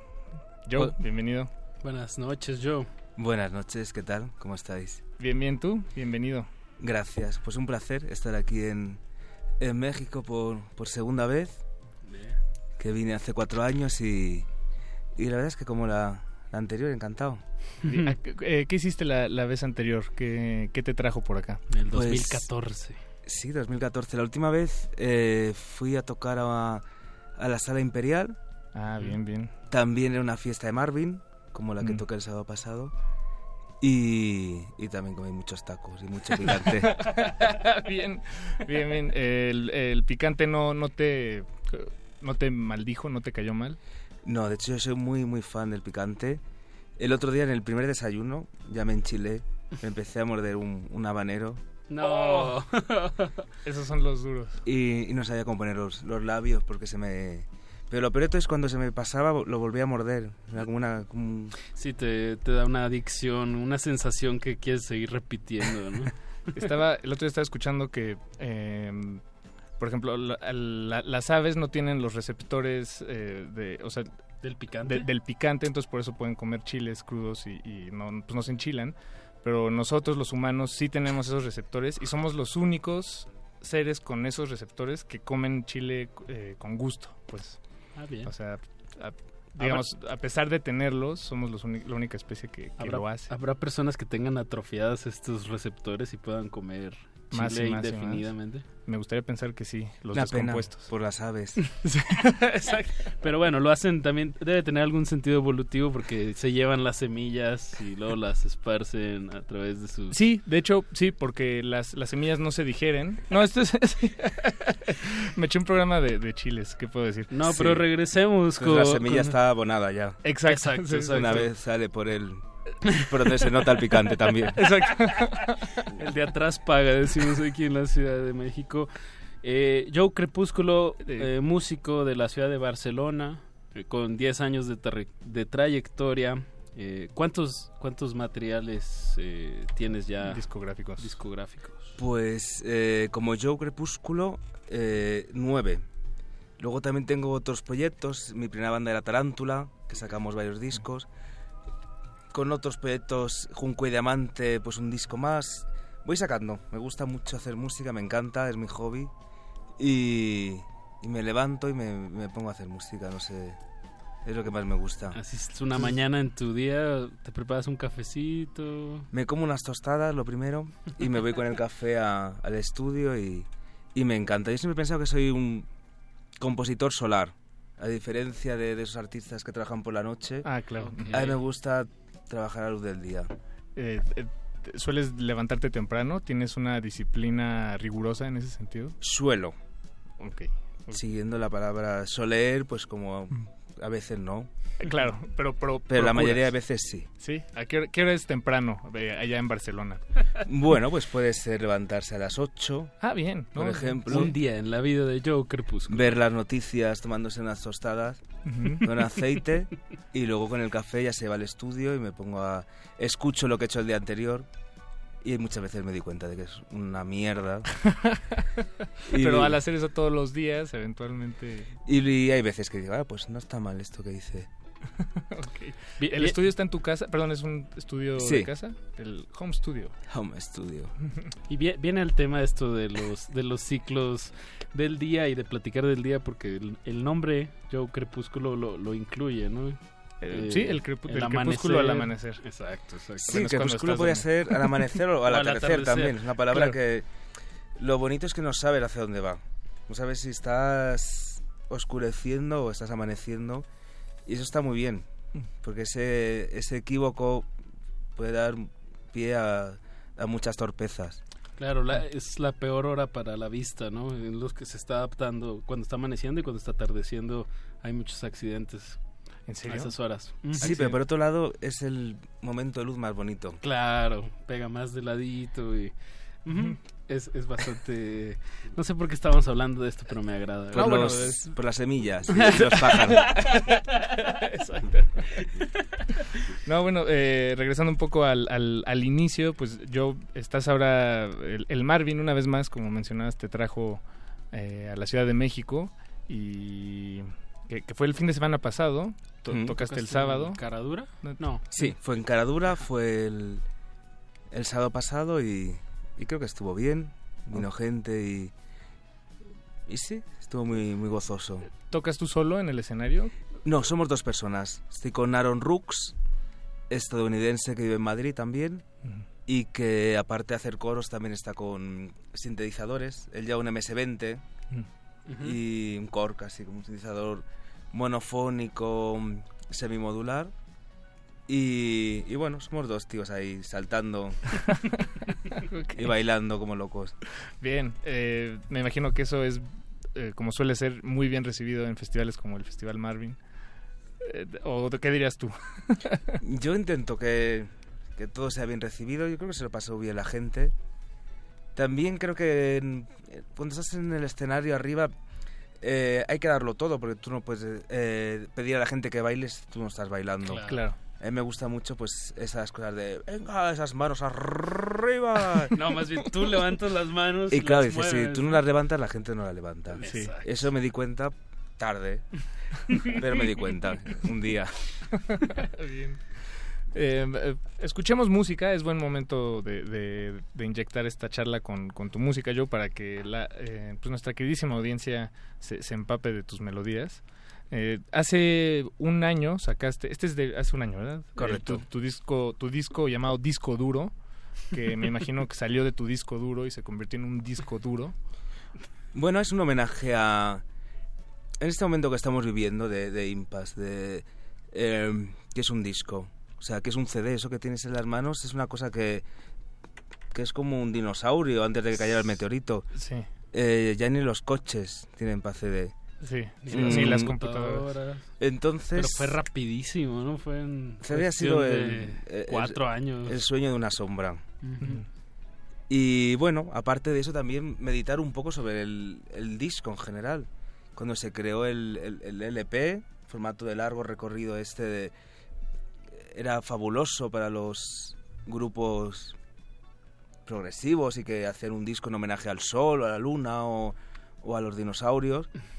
Pero cada vez más Internet nos hace consumir la música en canciones. Y cortitas, ¿no? Sí, entonces este era como el último el último homenaje al disco. Disco duro. Disco duro para un disco blando. Digo, eh, eh, además, después de esto publicaste un material que se llama Las Nanas y cada tema de ese, al- de ese álbum dura un minuto este y es una locura y es, es un poco como, bueno, digo, ah, pues hablando de estos Sí. microformatos, este, me, me- pareció, sí. que- Sí, ya después de disco duro ya no sabía hacer ya más discos y, y opté ya por lo más blando posible, que era un disco de nanas para niños, pero que tampoco es para niños, porque en verdad los temas son bastante más zafios y, y raros. Y yo creo que ahí ya se empieza todo a desbordar, ya el, último disco y, y las nanas, ya se va todo por un, a un camino muy extraño. Pues qué bueno que, que, que logramos concretar este momento eh, antes de, de que te vayas por caminos todavía más extraños, estimado Joe. Eh, pues escuchemos del álbum Disco Duro el tema número 10, música para adultos. Si están con niños, tapen los oídos. No, no es cierto. Súbanle a su radio. Esto es cultivo de ejercicios. No le cambie. Cultivo de ejercios.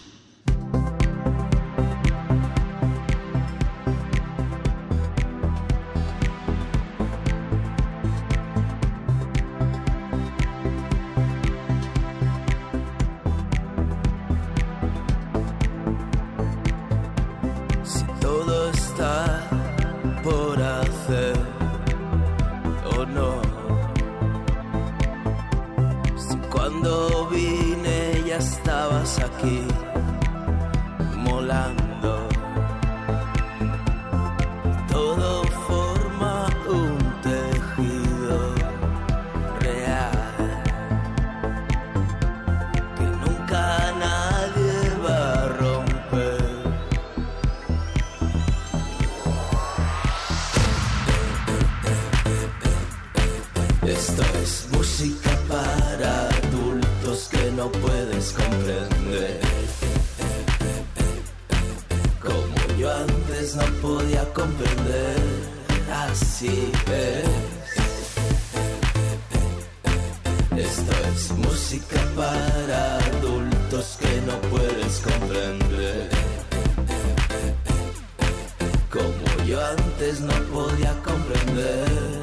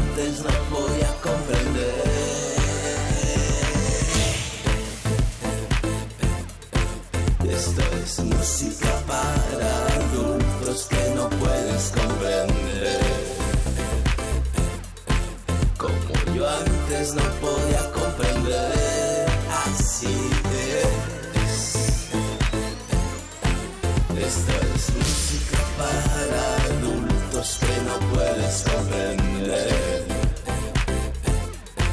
Como yo antes no podía comprender.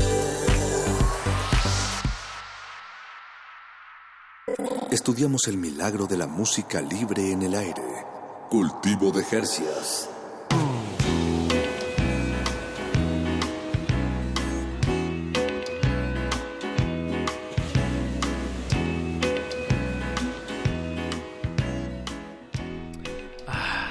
Regreso aquí en su espacio musical Cultivo de Ejercios dentro de la barra de resistencia modulada. Y lo que ustedes acaban de escuchar es música para adultos de nuestro invitado de esta noche, Joe Crepúsculo, que nos acompaña esta noche en la cabina. Joe, este disco... Yo. ibas a empezar a rapear. Paquito. Eh, este disco salió el año pasado, 2017. Sí. Y antes de ello ya tienes, tenías otros siete discos eh, formados. Eso a mí me habla de, de, pues, que te mantienes ocupado. Decías que la música es tu hobby, pero también suen- podría parecer que es todavía más que, que eso, ¿no? Pero le estás dedicando básicamente Mucho- eh, mucho pues, de tu todo- todo tiempo tu, tu y esfuerzo. energía. Sí, estamos tocando mucho también por España, casi cada fin de semana. Muchos festivales también. También los conciertos los hacemos de una manera que son muy festivos. Después de nueve discos ya sabes muy bien qué canciones pueden funcionar, depende de qué momento de, de la noche o, de, o del... Y, y bueno, estamos en un momento muy bonito en la que sí que es verdad que se trabaja mucho en estudio, pero también se toca mucho. Tenemos esas dos columnas de la música bien, bien relucientes. Bien. Co- Como digo, ya con, con estos pues casi 10 años de trayectoria, como acabas de decir, nueve discos, ¿cómo te ha funcionado este, este diálogo entre el en vivo y, y el estudio? ¿Cómo, ¿Cómo te ha funcionado a veces tocar más las canciones antes de grabarlas o grabarlas y luego tocarlas? Bueno, ¿Qué yo siempre he pensado decir? que, que la música de estudio y el- o sea, lo que es la música y el, y el directo son dos columnas independientes. Si bien se retroalimentan, porque obviamente el, el directo son versiones de lo que haces en, en estudio, eh, son dos tipos de, de arte diferentes. Yo me considero que siempre he sido, o se me ha dado mejor el estudio, pero luego al final, al cabo de, del tiempo, pues tienes que aprender a estar un escenario. Y he aprendido muchas cosas a decir en escenario que antes no sabía y, y creo que ahora mismo estoy contento con la manera. Pero sí que sé que son dos artes, dos maneras de, de hacer una cosa que son totalmente distintas.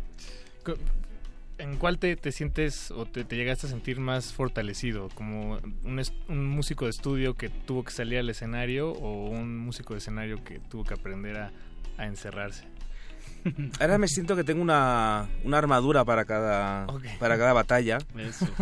Eh, tal vez al principio me sen- y ahora lo veo con la distancia, que todo es mucho más fácil de opinar con la distancia. Em, veo que tuve que aprender muchas eh, maneras de estar en un, en un, en un escenario.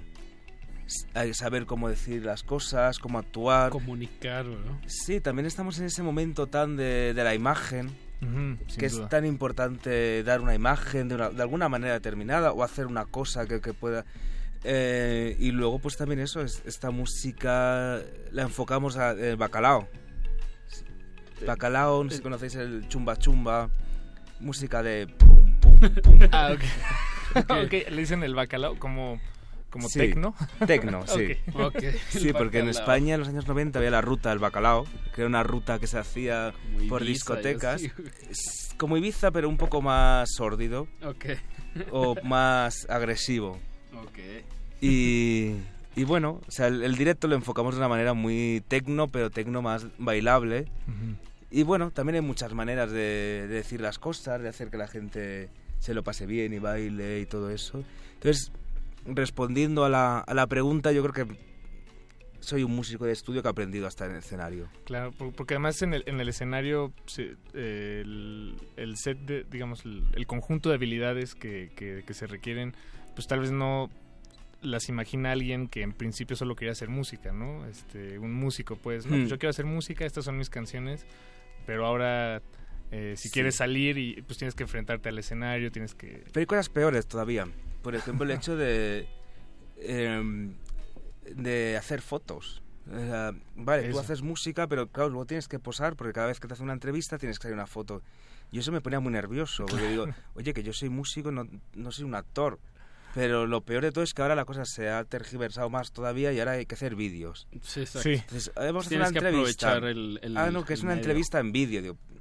En vivo, con video. Ahora se ha convertido en que tú, aparte de hacer buena música, eh, hacer buenos directos, tienes que Tienes ser un, buen modelo. Y encima en internet tienes que tener tus opiniones y opinar de todo. O sea, se está convirtiendo como una especie como de panartista de, de, de- de todo. y bueno, hay Pues que... es un reto, ¿no? Moderno, digamos. Un Sí. reto de la, de la época. que tener una armadura para cada... Y, y ahora, y estar al tanto de, del, del buzón de entrada y estar este en contacto o procurarlo, bueno, si te interesa, pero pero ya son son es parte del, del juego, ¿no? Sí, el juego de la música. Sí, de la música contemporánea. Pero hoy estamos en radio, esto es Radio UNAM y vamos a poder apreciar pues eh, uno de tus fuertes que es el, el estudio eh, con una canción que se llama Te voy a pinchar, que es el, el primer material de disco duro. Que bueno, y viene al tema, también tiene un video bastante, pues, ¿cómo no lo describirías, Joe? Bueno, es un vídeo que yo creo que hay que verlo porque es, eh, se definiría, pues hay dos, dos yo crepúsculos, uno bueno y uno malo, y hay una lucha de, de bailes entre unos macarras y, y unos otakus. Sí, exacto. Y bueno, el vídeo lo ha hecho Javi Álvarez y yo creo que tenéis que verlo porque es, es muy gracioso. De acuerdo. Por decir algo.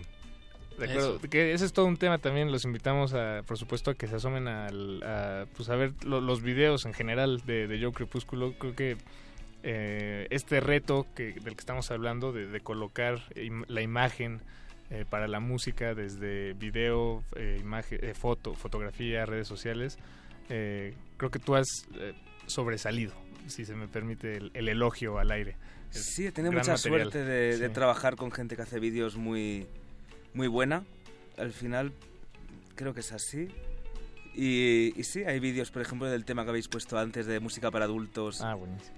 Que es un vídeo que mm, hizo Alberto González, que yo creo que es muy interesante, sobre todo para ver esta misma relación con las redes sociales.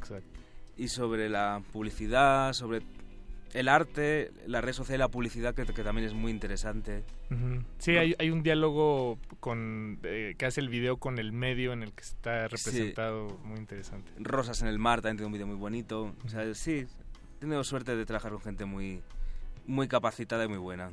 Buenísimo.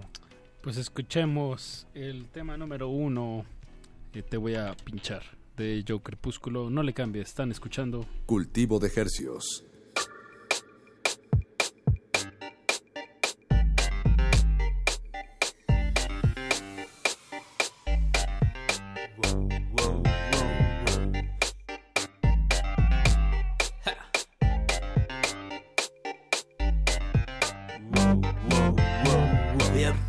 Juego, cuchillos rotos.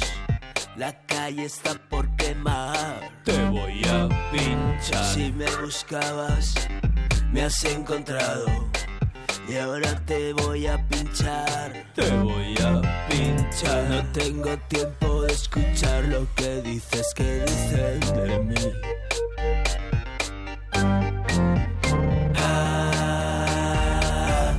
te voy a pinchar.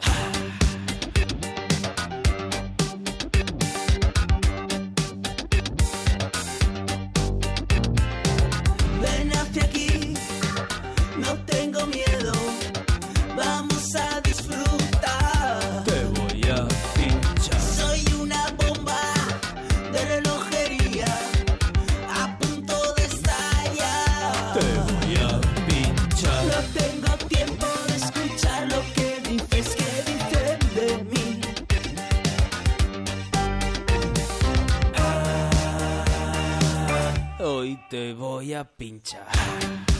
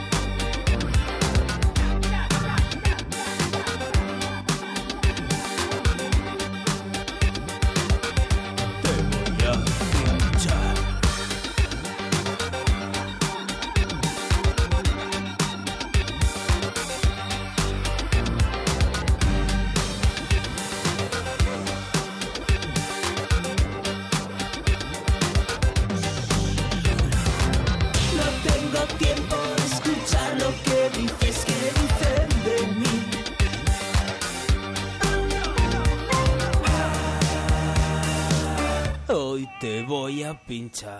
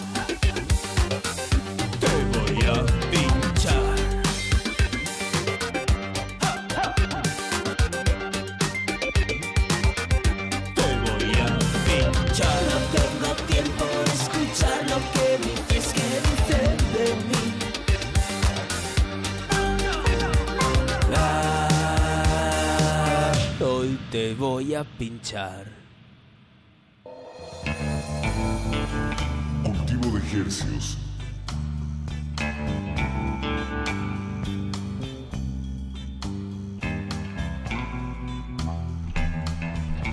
Te voy a pinchar. No, por favor, Paco. Es el nombre del tema que escuchamos hace unos momentos. Apache, a ti nunca te pincharía, a menos que me robes la cartera. No, no, es igual es para indicarnos que, que estamos en vivo aquí en Radio UNAM. Eh, si usted se comunica a través de nuestras redes sociales, le podemos contestar en tiempo En real. tiempo real, de preferencia, eh, nos gusta mucho el teléfono, sobre todo porque ahorita Alberto se ve muy desocupado y, y creo que él podría contestar sus comentarios. 55 23 54 12. Y bueno, estamos también en las redes sociales, Resistencia Modulada, arroba R Modulada. Y Joe Crepúsculo también está en las redes sociales. De hecho, eh, yo, ¿tú, ¿tú llevas tus propias redes? Joe? Yo llevo mis propias redes. sí. Bien. Ahí con el móvil y con los ordenadores. Y, y bueno, sí, Crepus en Twitter, yo Crepúsculo tal como suena en Instagram y Facebook. Y, y ahí estoy, para lo que queráis. Eso. Eso. Que, por cierto, de- tienes un disco que se llama Super Crepus, ¿verdad? Eh, ¿Sí? sí. Que es un, es un palíndromo, uno de mis fenómenos favoritos. Ah, ya, ya, ya. Su, su- Crepus es super al revés. ¿Cómo? ¿Sabías eso, Pacho? Sí, si cogemos la C que queda en mitad. Exacto. que- Sí, la verdad es que fue un, Un gran hallazgo. Sí, Sí, sí, ya- fue mi segundo, mi segundo disco, fue disco del año para Rock Deluxe y para muchas eh, revistas y, y fue una gozada, la verdad, porque yo siempre he pensado que las palabras tienen una cosa mágica y yo soy muy supersticioso y creo mucho en, en esas cosas y, y creo que fue muy bien poner un palíndromo. Creo que los palíndromos son palabras que se protegen a sí mismas y protegen a los que las invocan. Me, me gusta que tien- tienes muy clara esa idea de la armadura y de la protección, pero exacto, es como la manera en que uno pues puede lanzar las cosas al mundo de una mejor manera, ¿no? Sí, porque al final el arte no deja de ser invocar a, a los espectros de las creaciones de cada uno. Es bueno utilizar buenas fórmulas. De acuerdo. Y Joe Crepúsculo, eh, ¿qué otros planes tienes para esta visita aquí en México? Pues eh, este sábado podéis verme en Guadalajara, en el Film Pro. Excelente. Y, y bueno, va a ser mi primera vez en Guadalajara. Me han dicho que es una ciudad preciosa. Lo es, lo es. Y Que es- caminar por el centro es...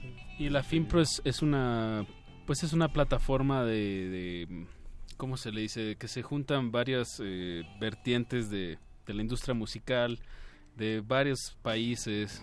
Entonces pues tienes que ir bien preparado, Joe, para soltar eh, relaciones públicas y, di- y, y muchos discos para que se pueda mover la música en Latinoamérica. Qué bien, también me han hablado muy bien de los tacos mojados. Tortas ahogadas. Ah, las Los tortas ta- y los ahogadas. tacos también Sí. ahogados. Así que Hay, hay lugares en los que te los te- para comerte la torta te eh, viene acompañada de un guante desechable porque está tan Eso es aquí nada más, Paquito. Deja Eso de es- decirte que es como una, Este, una es- cosa de aquí, de, de la Ciudad O de sea, me México. estás diciendo que en Guadalajara no hay Nadie. manera de que encuentre Na- el guante se ve, se ve mal si haces eso. ¿A poco no sabía que eso era de, de aquí nada más? bueno, bueno, no te va a tocar el guante. Tendrás que lavar, eh, limpiarte los dos No, con una cucharita. Bueno, ya no hablemos de comida. Con un- con un brazo robótico. Sí, exacto. Pues Joe, mucha suerte en tu presentación de este sábado. Si alguien está escuchando, tiene algún primo eh, por allá, por Guadalajara, o si nos están escuchando en Guadalajara, porque esto se transmite por internet, pues vayan a la presentación de Joe Crepúsculo este sábado. Y bueno, pues con ¿Qué- eso Eh, despedimos. ¿Algún a Joe. plan, este, más, más materiales discográficos, Joe? El, el del año, el que toca este año, por así ponerlo. el que toca este año está... Para no perder el Está en la ímpetu. fábrica, fabricándose ahora mismo. Y como tengo ganas de volver a, a México y tengo ganas de volver a hablar con vosotros aquí, me lo voy a guardar y no os voy a dar Estaría la noticia. Eso, eso. Sí, este, cuando estés de vuelta, Joe, eh, nos, nos encantaría Estamos. volver a charlar. A ver qué, qué traes de nuevo. Pues en septiembre habrá noticias frescas. Ah, bien, bien, bien. Perfecto. Pues entonces no es un adiós, es un hasta luego. Y, pero lo que sí, eh, te despedimos de esta cabina con tu tema número 9 de tu disco, disco duro. Tu disco, disco duro. eh, que se llama Las alas del adiós. ¿Algo que quieras agregar de este tema? Bueno, es una balada, es una canción de amor que coge, volvemos otra vez a los pájaros, las semillas. Excelente. Sí, se cierra el es el amor a un pájaro que se puede coger como simbolismo al amor humano, pero bueno, vamos a quedarnos con el pájaro y la semilla. Me encanta. La semilla que no se digiere. Y así empezamos por donde terminamos o terminamos por donde empezamos. Exacto. Palíndromo de entrevista. Eso. Perfecto. Bien, muchos círculos se, se cerraron. Joe, qué gusto charlar contigo, conocerte y, y bueno, que, que te dieras la, la escapada Un para, placer para venir acá. estar con vosotros. Eso. Escuchamos música para, perdón, Las alas del adiós, Joe Crepúsculo. Recuerden, están escuchando. Cultivo de Hercios.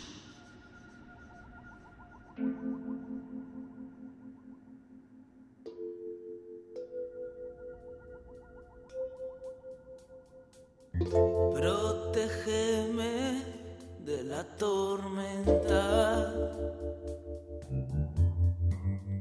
En tu vuelo por encima de las nubes. Me despierta una canción que no es nueva. Resplandor de antiguas luces. Al abrir la jaula vez tus plumas ya habían cambiado de color. Desde entonces se reconoce las alas del adiós.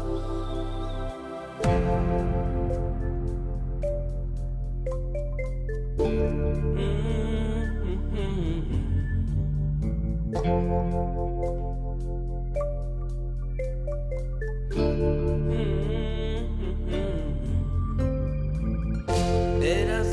periquita más bonita.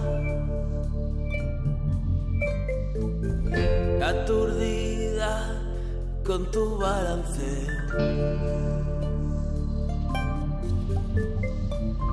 Te gustaban los discos de bolero y picar a la gente en los ojos. Al abrir la jaula que ya ve tus plumas ya habían cambiado de color. Desde entonces se reconoce la sala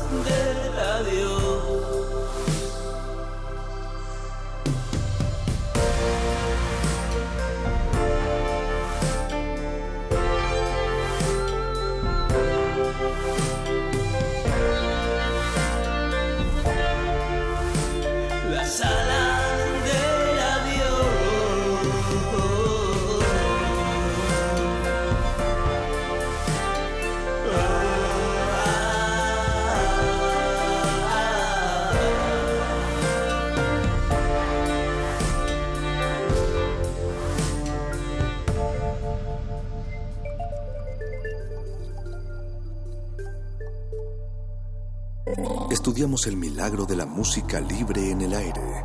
Cultivo de Jercias.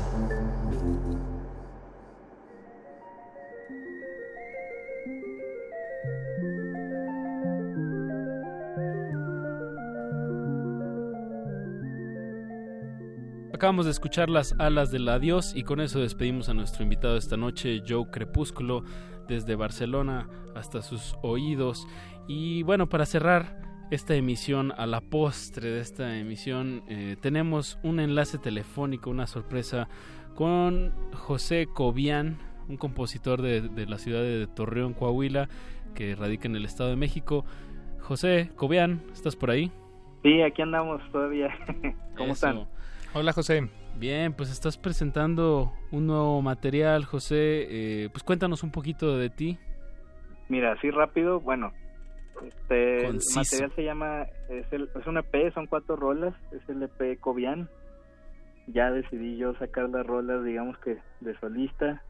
Ahí un poco influenciado por el Apache, la verdad. Ándele. Este, y pues eh, están las tres de ellas ya están en, en Spotify en, re- en redes sociales los, las ligas etcétera y pues las presentamos justo el 19 de mayo por acá en Toluca Bien, ¿y cómo ha sido esta influencia de, bueno, tú como siendo músico de, de Torreón, pero ya llevas varios años viviendo en el Estado de México, ¿no? En Toluca, como dices. ¿Cómo, cómo has vivido este, este cambio y cómo se refleja en tu música, José?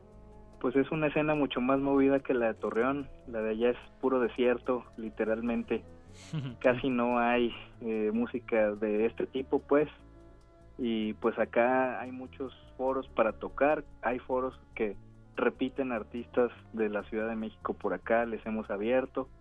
Y pues antes estaba con una banda de jazz que se llama Le Blue Band. Entonces pudimos alternar por ahí con varias bandillas interesantes. Pues sí mucho más movido Toluca aunque todavía pues le faltaría como regionalizar un poco su concepto ahí de música para de, de escena para pues no sé ser como la de la Ciudad de México Guadalajara Monterrey pero mucho mejor que Torreón la verdad Eh, puedes tocar todos los fines de semana Bien, ¿y eh, cuántos, cuántos temas tiene este, este EP? Son cuatro, cuatro rolas. Este, la primera que sacamos de sencillo se llama Te llevo a Roma, que es una rola este, que curiosamente nunca se tocó con la banda que originalmente se compuso, que se llamaba Tu Sanga Mata, ahí tocaba el Apache, de hecho. No sé quién Y será este- ese tal Apache, sea, se acuerda, que no se haga.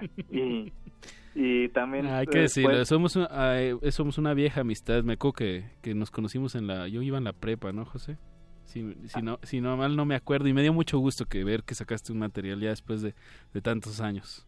Sí, pues ya ves, ya cu- cuando estábamos haciendo eso, rescatamos las rolas, haz de cuenta, y, y pues eh, las grabé acá con otros músicos, pues, pues, la verdad sí también otro nivel. Este, tocamos con Israel Molina, que también es baterista de Flor Amargo. Ok. Este, y con Memo Jiménez, que es, una, es un eh, bajista bastante bueno acá de la escena local y muy versátil, por cierto. Hicimos ahí unos arreglos de guitarras light en una rola que sacamos de sencillo ahorita que se llama Untitled Country, que es como un rollo así medio Brian Adams, Bright Eyes, todo ese rollo que como que me traumó. Entonces ahí lo metimos. Y la rola que pues, me, me comentan que les gustó ahí, por Me Aterras, que es la que a lo mejor podemos poner. Es la que vamos a escuchar. Hay que ponerla, Cobian, porque si no la vamos a tener que cortar. Pero, pero mucho, mucho gusto oír tu voz y, y saludarte aquí al aire en las frecuencias de Radio UNAM. Gracias a ustedes por, por dejarme marcarles, por llamar y también este búsquenos en redes sociales por ahí como José Cobian, Spotify, etcétera, etcétera. Perfecto. Escuchemos Me Aterras, eh, música de Torreón, radicada en, en, la- en el Estado de México. Gracias, Cobian. Dale, nos vemos, gracias a ustedes. Ahí Y con eso despedimos la emisión de esta noche de Cultivo de Ejercios. Gracias Hasta el por jueves. escuchar. Frescura en la flora musical. Cultivo de Jercias.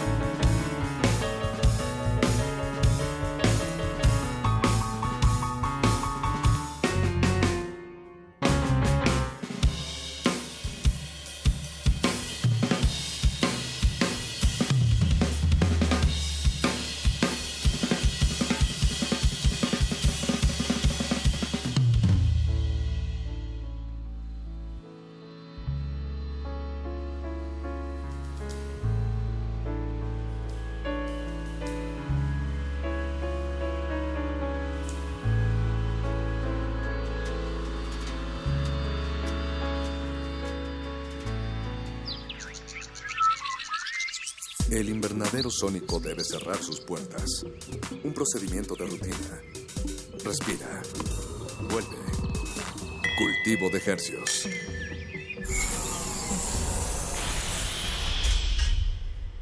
Resistencia modulada. Mm, nada como caminar por las calles y percibir la otra ciudad. Esa alternativa escondida entre el bullicio y el asfalto. Se parte de Escaparate 961, La revista cultural que te ofrece las otras opciones. viernes a las 15:15 por el 96.1 de FM. Radio UNAM. Experiencia sonora.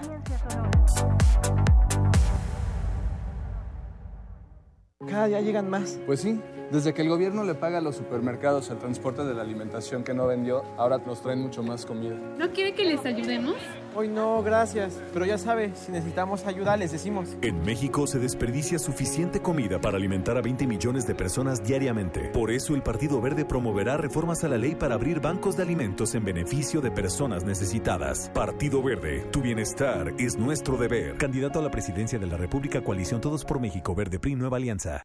Yo voto por mí, voto por mí, yo voto por mí, yo voto por mí, porque me conviene. Yo voto por mí, porque sabe hacerlo. Yo voto por mí, porque con el gano. Yo voto por mí, porque es confiable. Yo voto por mí, yo voto por mí, yo voto por mí, yo voto por mí, yo voto por mí. José Antonio Meade, candidato a presidente de la República por la coalición Todos por México PRI PBM Nueva Alianza. PRI. La ciencia que hacemos. La ciencia que necesitas. La ciencia que aporta. La ciencia que somos. La ciencia que somos. Iberoamérica al aire. Una coproducción del Instituto Latinoamericano de la Comunicación Educativa, la Dirección General de Divulgación de la Ciencia y Radio UNAM. Mesas de debate, reportajes, noticias, entrevistas, efemérides y mucho más podrás escuchar todos los viernes a las 10 y media de la mañana. 96.1 de FM. Retransmisión domingos a las 9 y media de la mañana por el 860 de AM. Radio UNAM. Experiencia sonora. Buenas noches. Buenas noches. De los 20 pesos que cuesta hoy el litro de gasolina, 7 son casi puros impuestos. Y los de Morena quieren dejarlo así, pero los del PAN quieren bajar esos impuestos. Ya sabes, ¿quieres gasolina más barata? Vota por el PAN. El cambio inteligente. PAN, el cambio inteligente.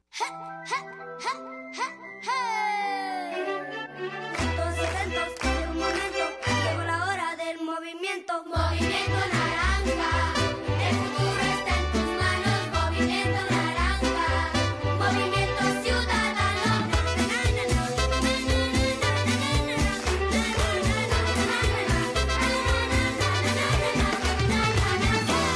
Propaganda institucional de la COE de la entidad. Movimiento Ciudadano.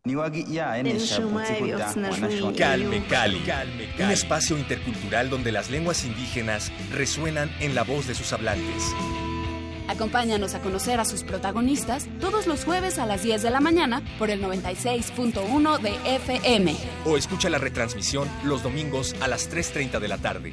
Y si te perdiste algún programa, búscanos en radiopodcast.unam.mx. Radio UNAM, experiencia sonora.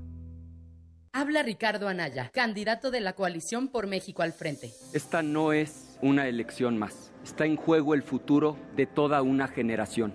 Y esta no es una contienda entre dos personas, es una contienda entre dos visiones de país. Te invito a que lo hagamos juntos, los jóvenes con su potencia, los adultos con su experiencia, los niños con su alegría. En este proyecto cabemos todos. Cuando la esperanza se vuelve invencible, la victoria final está asegurada.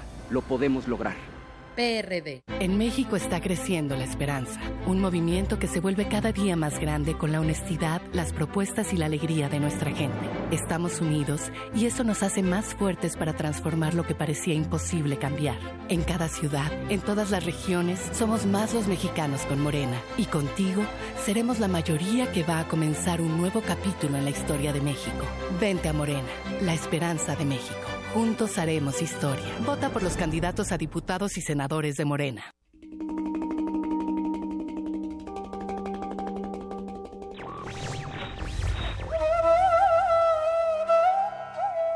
Uno no siempre hace lo que quiere, pero tiene el derecho de no hacer lo que no quiere.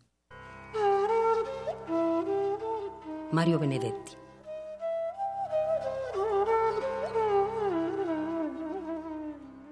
Radio UNAM.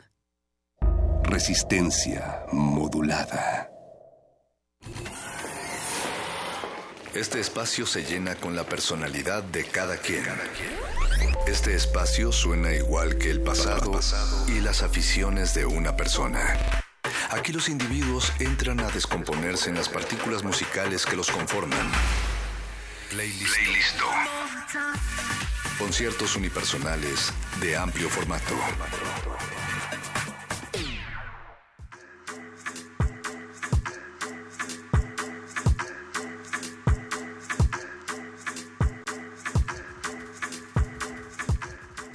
Muy buenas noches a toda la resistencia que está escuchándonos y desvelándose con nosotros. Mi nombre es Mónica Sorrosa y agradezco en la producción de este playlist a Betoques, eh, siempre presente, siempre al tiro, siempre jalándonos las orejas también. Y al buen don Agustín Mulia también comandando y piloteando esta nave que hoy eh, trae para ustedes refrescantes eh, vasos de agua para sus orejas porque está lleno de energía, de música electrónica y de una gran leyenda que ya llega a esta cabina. Es Jaime Ruelas, artista gráfico. Jaime, muy buenas noches. Buenas noches, Mónica. Muchas gracias por la presentación. Un saludo a todos los amigos que espero hayan hecho eco de mi llamado y no me dejen solo por aquí. Estamos honrados en estas frecuencias del 96.1 de FM. También nos acompaña Benito Salazar, eh, artista plástico. Buenas noches, Benito. Muchas gracias por la invitación, Mónica. Y vamos a hablar de música, de discos, de acetatos, de coleccionismo, pero sobre todo de eso que no sé ustedes, pero a mí todavía me tocó eh, llegar a una tienda de discos y ver una portada y a través de esa imagen enamorarte no solamente de la música, sino también de la plasticidad, de ese librito, como le llamábamos, artbook. Y es que Jaime tiene gran experiencia en, en ello, él es diseñador gráfico y mejor conocido por creador de eh, de estos logos tan icónicos hoy en día como es el sello de Polymarch y muchos otros grupos de High Energy. Jaime, cuéntanos cómo, cómo descubres esta pasión por el diseño gráfico. Ah, Desde pues, niño eh, quisiste ser ilustrador. Eh, obviamente yo no sabía cuando era niño que existía la manera de vivir, de, de hacer lo que me divertía hacer en el kinder.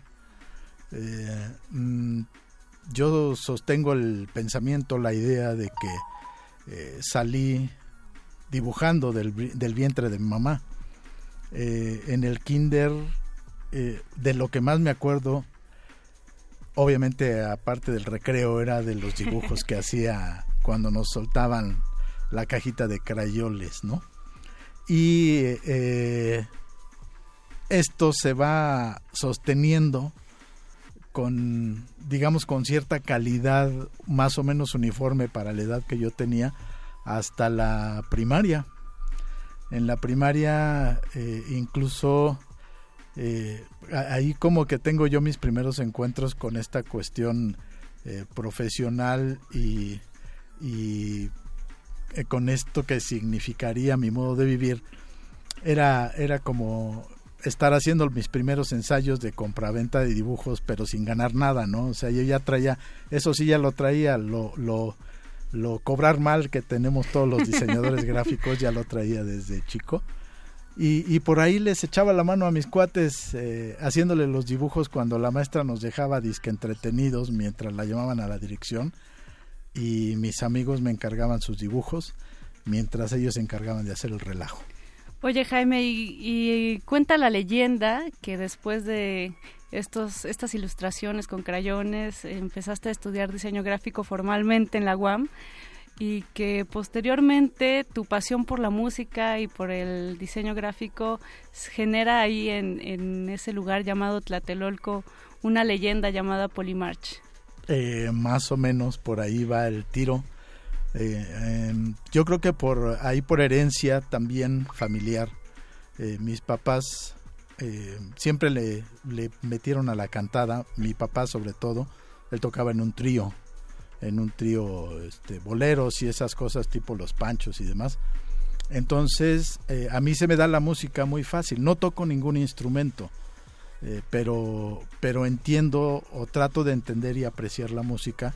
Entonces, tengo, siempre he tenido colección musical desde los eh, discos de vinilo hasta los cassettes y los CDs y ahora la música digital. Esto me lleva a alguna vez, en algún momento, con un vecino cercano que era Apolinar Silva, eh, entrometerme en su quehacer de estar construyendo bafles y preguntarle cómo le había hecho para comprar un amplificador precioso que tenía por ahí en su departamento y que sonaba increíble. Y me dice que era porque quería hacer un equipo de luz y sonido. Entonces, eh, pues le ofrezco yo, un vecino, amigo mutuo, y yo le ofrecemos que nosotros ponemos la música si él pone el, amplificador. ¿Eh? y, y entonces, pues si los discos eran míos, pues yo tenía que que mezclar, ¿no? Que en aquel entonces no era tanto mezclar, era poner los discos y ya. Entonces ahí comienza este contacto que terminaría en, eh, pues eh, colaborar para desarrollar uno de los proyectos, creo yo, a nivel popular más importantes en, el área urbana de la Ciudad de México y también en, en el área eh, común del, con el Estado de México de eh, música popular, pero, pero a nivel, digámoslo así, internacional, ¿no? Sin tener ninguna otra pretensión más que divertirnos y la pasión por, por escuchar la música que nos gustaba en aquel entonces. Que era música electrónica, este género que se llama High Energy. Era, sí, ese fue, ese fue un tantito, de, tantito después. Nosotros comenzamos justo eh, casi de la mano con esta cuestión del fiebre del sábado por la noche y John Travolta y toda esa eh, eh, moda que se desató en esa en esa época por ahí de 78 79 y ya entrando los 80 esta música ya venía ya traía un buen rato sonando entonces comienza su declive como un género entendido pero transformándose como suele suceder en estas cuestiones eh, en lo que después se conoció inicialmente y de modo así como genérico como high energy al ir incorporando eh, sonidos más electrónicos una mayor cantidad de beats y dejando por ahí de lado esos apoyos de orquestas eh, casi a veces sinfónicas con las que se interpretaban el tipo de música que nosotros comenzamos a tocar. Ahora se crea una comunidad a partir de, este tipo de fiestas, este tipo de toquines que comienzan primero en pues en los espacios públicos. Pero antes de, entrar a, a, ese a toda esa comunidad, toda esa estética que se vive hoy como el high energy, ¿qué te parece si vamos dándole a la resistencia un primer topón de qué es esta música? Ustedes trajeron una lista, eh, Benito comparte eh, este playlist y que les parece si nos vamos con stop y regresamos a este playlist. Esto es resistencia modulada.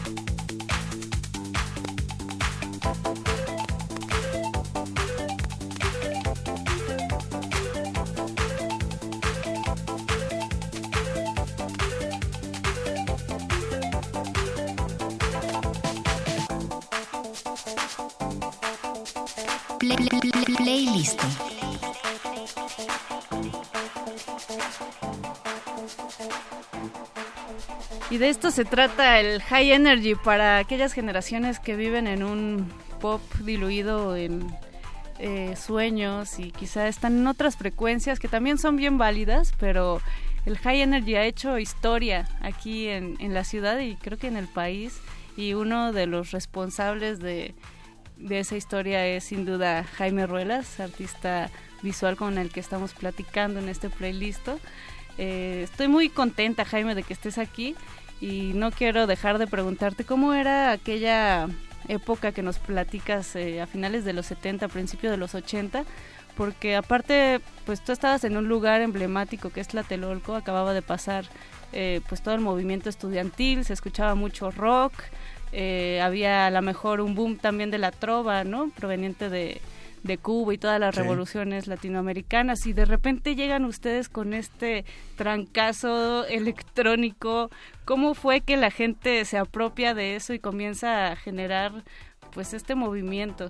Eh, yo creo que, que, fue en buena parte esa eh, alma alegre que tenemos los mexicanos, esas ganas de bailar que, que pues actualmente están como restringidas, como reprimidas para los chavos de ahora. Yo les comento, le comento a mis hijos que a las fiestas a las que íbamos nosotros íbamos a bailar. Y nos decían, y no tomaba nada, pues, pues es que lo que querías tomar era agua, ¿no? Porque sudabas y sudabas y lo que querías era rehidratarte un poco, pero íbamos a bailar y si teníamos chance, pues por ahí buscar algún ligue, ¿no? Pero así éramos de sanos en aquel entonces y era y aún así no nos dejaban desvelarnos tanto. Entonces esas ganas de bailar yo creo que es lo que precisamente después de esa etapa, eh, pasando el 68, donde estaba muy álgido todo el movimiento de música inglesa de Estados Unidos, obviamente estamos hablando de Rolling Stones, de los Beatles, de toda esa eh, eh, ese grupo de, de músicos talentosísimos que estaban invadiendo el mundo y de repente sale algo que en Estados Unidos que se llama música disco que, que, es eh, siento yo que lo tomaron como como una especie de engendro musical porque no iba con nada de lo que venía tocándose. Y, y esta combinación de repente de, de las, los ritmos funky eh, negros que venían de los guetos de Estados Unidos con orquestas sinfónicas que comenzaban algunos músicos por ahí medio avispados a combinar y que resultaban en una combinación musical que quisieras que no te hacías así como cosquillitas en el cuerpo, pues da pie a que se comience a generar toda una industria eh, y esta industria traspasa la frontera y nos cae a nosotros, ¿no? Curiosamente no cae en los estados del norte de, la República, sino que llega a las zonas eh, pues más desarrolladas, ¿no? En aquel entonces que era eh, Nuevo León, era Jalisco por Guadalajara y era la Ciudad de México y el Estado de México eh, y sus alrededores. Yo creo que por eso es por lo que lo acogemos tan fácilmente. Nos hizo bailar y dijimos de aquí somos y lo tomamos a pesar de lo que nos dijeron. Y que en esa época también había como, bueno, habían las circunstancias propicias para que existieran esos equipos de audio, puesto que había, por otro lado, eh, había clubes tal cual hechos en donde iban personas. Sí, las eh, discotecas. Las discotecas, exactamente. pagaban por una mesa, pagaban un, trago. Bastante caritas, por cierto. Y exactamente, y eran foros para chicos, para jóvenes, para la juventud de aquel entonces. Estas eh, estos equipos de audio eran foros para las personas que no podían pagar el ir a una discoteca. Exactamente. No, entonces. Hay un paralelismo, perdón, Benito Jaime, entre el, bueno, el sound system, que aquí lo conocemos como sonidero, ¿no? Y que generalmente lo asociamos con música eh, tropical, con cumbia, pero de repente sale el high energy, también empieza a lanzar esta propuesta en el espacio público, ¿no? Así es. ¿Cómo, cómo era al principio, Jaime? Era, de hecho, eh, ahí hay una anécdota, y te la cuento muy rápido. Eh, Polimarcha en realidad quería hacer un sonido tropical. Entonces mi amigo y yo nos encargamos de hacerle, hacerle notar que en Tlatelolco no se consumía música tropical. O sea, nosotros éramos dentro de esa zona, el proyecto de Tlatelolco surge como una utopía social eh, de querer limpiar los barrios de las orillas de, la Ciudad de México en aquel entonces, finales de los 50, principios de los 60. Y eh, entonces eh, ese proyecto queda inconcluso y Tlatelolco se queda como un elefante blanco, una especie de elefante blanco. Entonces estábamos rodeados Por, por un lado, la Santa María y la Santa María Insurgentes. Por otro lado, la Colonia Guerrero. Por el otro lado de forma Tepito y por este otro lado la Peralvillo y San Simón Tolnáhuac. Entonces eh, éramos como la zona fresita del, del, área descuidada, olvidada de la ciudad y pues nosotros no podíamos este, mezclarnos con, con las, los, los, barrios bajos, por decirle de ese modo, ¿no? Claro. Eh, finalmente todos éramos del mismo origen y, y, era nada más porque los edificios estaban nuevos, ¿no? Y las vecindades estaban viejitas, pero en realidad éramos totalmente iguales. Pero sí había un, una especie de mercado en Tlatelolco por ser una, sola, una zona de alta densidad de población. Había un mercado muy grande cautivado por la música extranjera, fuera rock, fuera funk o fuera la música disco que llegó después. Entonces, eh, pues, hacemos ver a Poli que, que, no iba a hacer negocio en Tlatelolco con sonido tropical. Y, y, pues como la música, él tenía el amplificador, tenía el poder, pero la música la tenía yo. Y yo tenía pura música extranjera y música para bailar, música disco. Y queda convencido de eso. Nosotros le dijimos, nosotros conocemos a la gente de aquí, nosotros conseguimos las tocadas y armamos las fiestas cada fin de semana. Y esa fue la, esa es como la muestra de cómo funcionó en aquel entonces dentro de Tlatelolco ese sonido de barrio. Y era, bueno, se me ocurre que era como Tlatelolco y la misma juventud que estaba ahí buscando su propia identidad, claro, En torno de, de, todas estas colonias eh, que tienen, digamos, ya lazos bien fuertes con otro tipo de música. Sí. Esto era algo que estaba surgiendo. Sí, sí, había por ahí uno que otro afortunado que podía irse a las discotecas de satélite de la zona rosa y eran afortunados porque tenían con qué pagarlo. Eh, no todos podían acceder a ese tipo de, de divertimento. Entonces la opción era, pues arma una discoteca en tu departamento, ¿no? El día de tu cumpleaños o, o en las posadas o en algún aniversario o simplemente porque quieres hacer una fiesta y punto para los cuates. Genera tus propios medios. Así es. Una ideología muy, eh, hazlo tú mismo. ¿no? Así es, ya desde entonces sí era así como esfuérzate. Y que los jóvenes eran quienes llevaban, quienes guiaban las dinámicas dentro de estos bailes, que era también la misma el mismo sentido que tenía el, Odis el Odyssey 2001, que es el club en el cual se basa en el cual se basan para hacer fiebre de sábado por la noche, ¿no? Donde una bola de chamacos, jóvenes, de adolescentes, eh, empiezan a tomar el baile como una identidad, ¿no? Exactamente. Una identidad que va creciendo. ¿Y qué te parece, Benito, si presentas la siguiente canción que nos quieres compartir? Ah, pues es una canción de Divine, Love Reaction. Eso, un, un para la banda fanática del High Energy. Eso, esto es Resistencia Modulada. Recuerden que tenemos Facebook, Resistencia Modulada, y Twitter, arroba R Modulada. La fiesta está empezando en este playlist.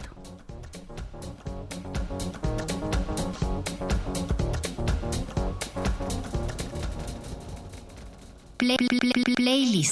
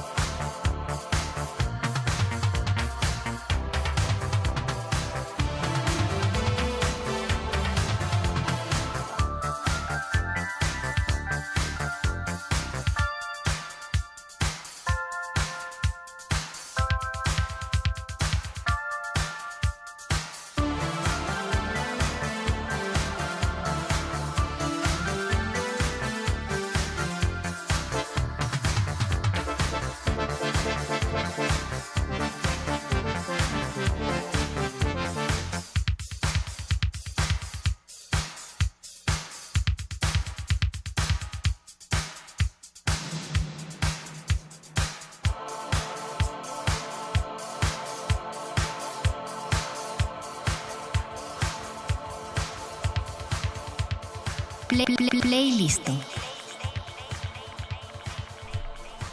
Estamos con dos personajazos que se la saben de todas en la música, de verdad, Jaime Ruelas y Benito Salazar. Es un honor que estén aquí en Playlist. Además, tienen un amor por la música que me sorprende infinitamente. y estaba pensando eh, en la importancia de justo eh, retomar todas estas historias en torno al coleccionismo, en torno al gusto por la música, todas estas tiendas de discos que han muerto debido a, la, a los monopolios que ahora existen en, en cuestión de venta de discos, ya no hay tanto intercambio, por ejemplo, como lo había antes. En fin, eh, hay un, un, texto de Simon Reynolds, un periodista británico que se llama Energy Flash, en donde platica toda la historia de Inglaterra en cuanto a música electrónica, ¿no? Y te va contando cómo él se involucraba en los raves y, y cómo pasaban esos años también allá en Inglaterra. Y de repente me cae el 20 de que aquí en México hace falta ese tipo de investigación, ¿no? Hace falta como poner más el dedo sobre el renglón de todas estas historias que, que aquí nos cuentas, Jaime, y de muchos otros coleccionistas, muchas otras tiendas que han marcado la historia de esta ciudad. Eh, pero por ello, si hay gente interesada, como lo es Itzel Sainz, que ya está con nosotros en la línea. Buenas noches, Itzel. Hola, ¿qué tal? ¿Cómo están? Cuéntanos, Itzel, pues aquí estamos disfrutando del High Energy y de la fiesta que apenas empieza en este playlist de resistencia modulada. Eh, pero te queríamos preguntar que eh, acerca de estos textos que tú tienes, sobre todo el que has hecho acerca de Jaime y todo el trabajo gráfico que, pues que él se ha chutado en un montón de años. Platícanos acerca de, eh, de este libro que, que estamos viendo, Jaime Ruelas ilustrando el High Energy.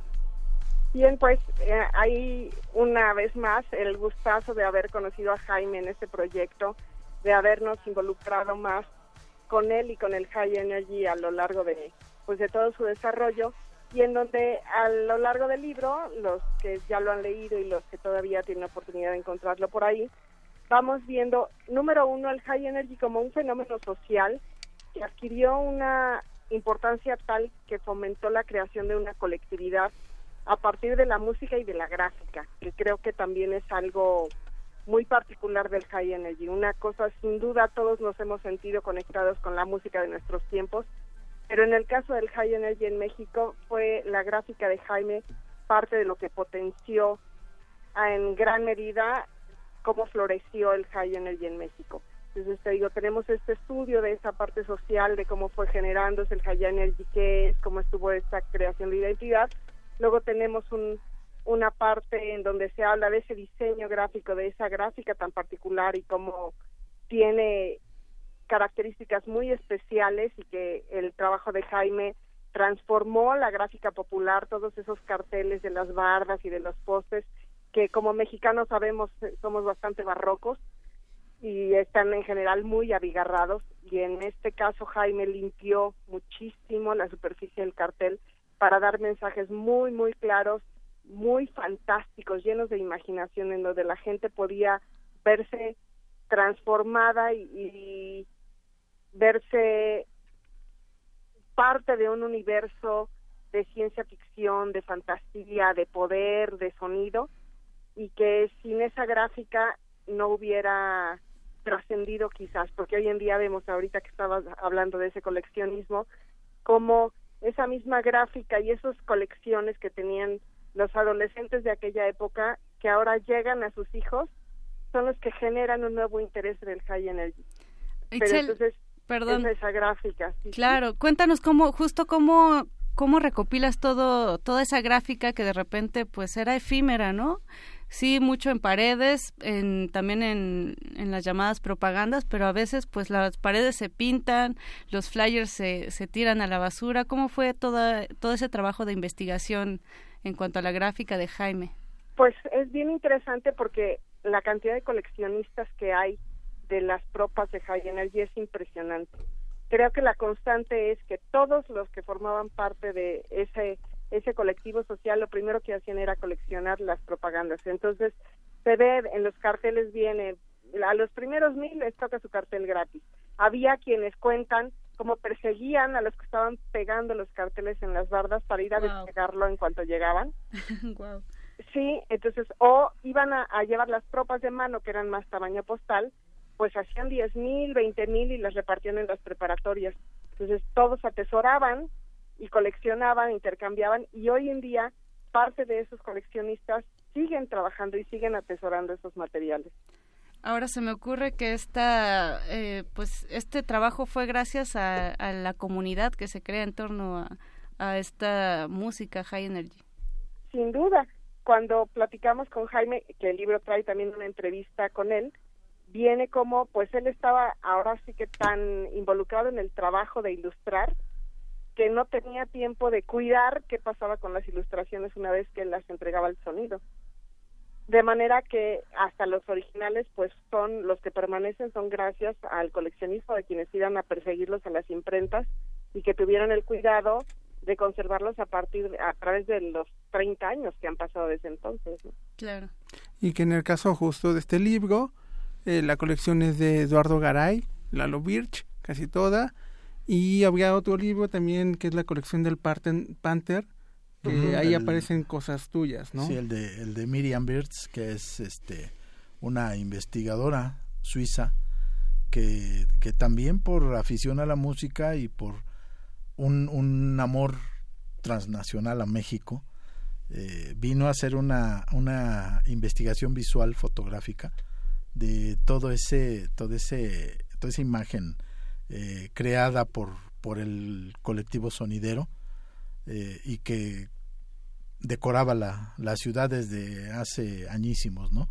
Eh, nos hicieron el favor de incluirnos también por ahí, entonces andamos todavía por ahí como piezas de museo ya. Ahora, ¿cuál es la importancia, Itzel, de documentar esta historia popular de nuestra ciudad? De, de retomarla, de que no se pierda. A mí me parece fundamental porque finalmente estamos construidos de nuestros recuerdos y esta parte gráfica a nivel de historia del diseño gráfico mexicano no ha sido suficientemente documentada. Me parece que este libro que menciona Jaime, el que fue editado en Suiza, pues se consigue allá. y una gráfica tan relevante que ha motivado a tanta, tanta, tanta gente a integrarse a una comunidad que compartía gustos, creo que no puede pasar desapercibida.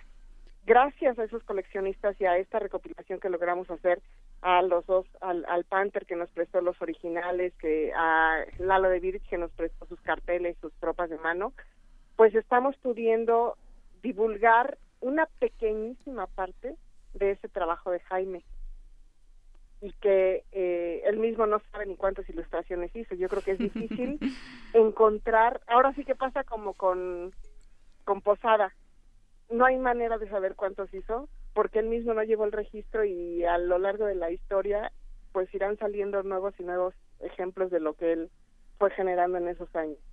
Y que en el caso de estos dos personajes, este, de estos dos coleccionistas, yo he visto su, lo he visto las piezas, los, los originales, y bueno, hablan tan solo de los dibujos originales de Jaime son decenas, en el caso del Panther, en el caso de Garay son cientos y cientos y cientos de propagandas, así son coleccionistas aferrados, son montañas de, de, de propagandas chicas, de mano, pósters, de todo tamaño.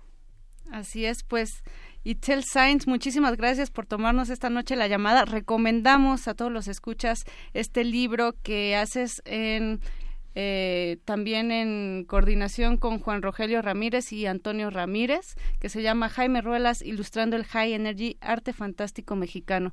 Muchísimas gracias, Itzel, por, gracias pues, por este gran texto. Seguiremos aquí disfrutando de la conversación. Y nosotros mandamos saludos de parte del disco selvático King Kong. Muchos saludos a Paco. Así es, y nos vamos con la siguiente canción que se llama Wake Up Benito, ¿es cierto? Sí.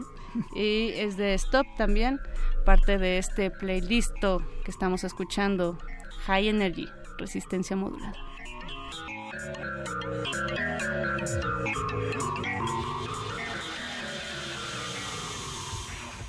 modular. Playlist.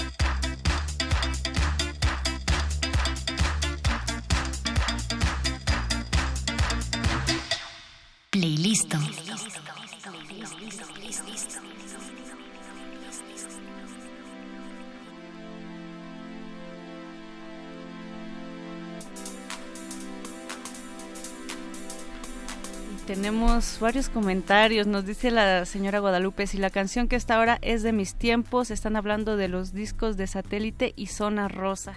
Así es, ya comentábamos fuera del aire de todos estos eh, comercios que se dedicaban a pues a vender discos y que había mucho intercambio también.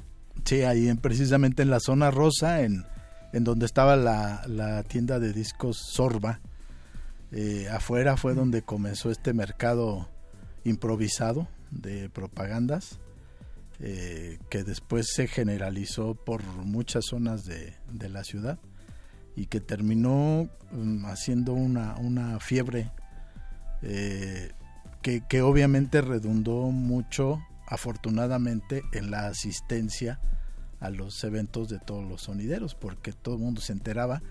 O sea cumplimos con el objetivo ese fue en un principio eh, el objetivo de las propagandas vistosas, ¿no? Que la gente recibiera el mensaje. Yo creo que no solamente cumplieron el objetivo, Jaime, sino que lo rebasas, porque creas toda pues una toda una cosmovisión gráfica con tu trabajo, es decir, la ciencia ficción, de repente algunos eh, animales ahí. ¿Cómo, comienzas a elucubrar todo, todo este mundo de Jaime Ruelas en torno al High Energy? Es eh, de manera natural, sí me costó eh, trabajo al principio, me llevó un buen rato hacer el primer dibujo que, que o sea, les, yo les platico a quienes me preguntan, que yo pensaba y decía, ándale para que se te quite el hocicón, ¿no? Porque yo le dije, dame chance de hacerte algo. Me dice, Poli, a ver, sale a ver, sugiéreme algo. Y, y fue sacar un dibujo, me costó dos semanas de estar pensando qué hacer. Eh, lo demás ya fue eh, creciendo y fue saliendo por sí solo. Eh, también les platico a quienes preguntan que, que, llegó un momento en que ya me daban como diarreas mentales y salían y salían y salían y salían y salían ideas y yo las iba almacenando. Eso hizo que, tuviera yo como una especie de método para trabajar y, y, después me divertía, era lo único que hacía. O sea, me divertía y, creo que todos los que me encargaron trabajos lo notaban porque eh, pues de repente ya parecía que se agotaba el tema y le daba la vuelta o, me desviaba y tocaba otra vertiente y se hacía un pequeño boom y entonces todos querían en ese estilo. Y entonces ya después pues era nada más ya sabiendo que tenían a, la mano al que podía interpretar sus sus sueños y sus frustraciones pues ya era llegar y ponernos a platicar por ahí para sacar ideas locas en conjunto y que en esa relación justo de, de discos, de vinilos, pues, y portadas, eh, llegas a hacer un sueño que es hacer portadas de discos y de otros géneros. Sí, ese es, ya este, como consecuencia de este trabajo con, con los equipos de luz y sonido, pues de repente por ahí le ofrecen a Polymarch grabar un disco mezclado y él pide que la portada la haga yo eh, se hace un disco, resulta ser un éxito, se hace el segundo, se hace el tercero y yo participo en todos ellos y después ya se hace la serie de Polymarch que fue legendaria y a partir de ahí me meto yo a la industria del disco que, que pues sin ellos saberlos estaban cumpliendo un sueño mío, ¿no? Yo al terminar la universidad quería hacer una portada de disco y terminé trabajando 14 años para la industria disquera. Qué chido. Ahora pienso un poco en esta cuestión de la ciencia ficción y de la época en, el que, en la que se vivía, los años 80, donde también era esta cuestión de la tecnología, ¿no? De estar cambiando un poco del mundo análogo al mundo digital, del sueño de que la tecnología nos, nos iba a liberar de muchas presiones, sí, videoclip. otras. Exacto. Era también una cosmogonía este auspiciada por el clima electrónico, tanto de la música como de la ciencia ficción, como de lo que realmente pasaba. Sí, yo me alimentaba indudablemente de lo que estaba a mi alrededor, entre eh, portadas de discos, obviamente, los artistas eh, tradicionales de portadas de mm. discos que yo admiré, me alimentaba de, de los cómics extranjeros sobre todo, me alimentaba de los eh, dibujantes de producción de la industria cinematográfica y obviamente las películas y de las series televisivas que, corrían en ese entonces, ¿no? Es indudable y todos van a reconocer por ahí la influencia de la Guerra de las Galaxias, de Terminator, de Robocop, todo eso era para mí la nutrición que yo tenía. Y de ahí salieron muchas ideas disparatadas, ahí fue donde fui afinando mi, mi sistema de eh, mezclar ideas, mezclar realidad con fantasía, poner eh, elementos donde nadie los esperaba, quitar unos y cambiarlos por otros, pues porque me divertía hacerlo y resultaba que al final eran muy llamativos, ¿no? Y funcionaban. Claro, era la, computadora, los videojuegos, este, las telecomunicaciones, un montón de cosas que se sumaban ahí en los años 80 que creo que tuvieron bastante influencia y que pues dieron algo bien original porque también tiene una identidad como muy mexicana que ahora varios grupos eh, contemporáneos incluso copian, ¿no? Retoman, hacen el homenaje. Sí, sí, sí, sí, tuvimos, tuvimos la fortuna de, de en este intento de, de buscar variedad, era simplemente buscar variedad, tropicalizamos muchos temas eh, internacionales, les pusimos el acento mexicano, y, yo me pues yo tuve la suerte de estar en ese momento en el lugar adecuado. En el momento preciso. Exactamente. Y bueno, hablando de esta música que se da en, en la periferia, de lo que nos nutre como como sociedad de la globalización, de lo local a lo, global y viceversa. Hay una serie de conferencias que se están impartiendo en la Fonoteca Nacional que tienen justo esta relación y en donde, eh, bueno, una, una de las temáticas es el High Energy y la, eh, la gráfica de Jaime Ruelas. Benito. Sí, pues Periférica es mi proyecto. Eh, se trata de abordar sonoridades, identidades sonoras que no son las que entendemos Mm, directamente como la música ranchera, este, pero que sin embargo hay un grupo de unas, unas escenas muy fuertes en cuanto a impulsos, en cuanto a trabajo, que están ahí y que no son consideradas como parte de, esta sonoridad mexicana. Ya en algún momento hicimos con los Hip Shakers una sesión de escucha con este par de chicos, este matrimonio ahora, eh, revisando toda esta mm, las fiestas que se hacen con vinilos de 45 revoluciones, con su selección particular, con hablando sobre Dedos Sucios, que es su tienda de discos.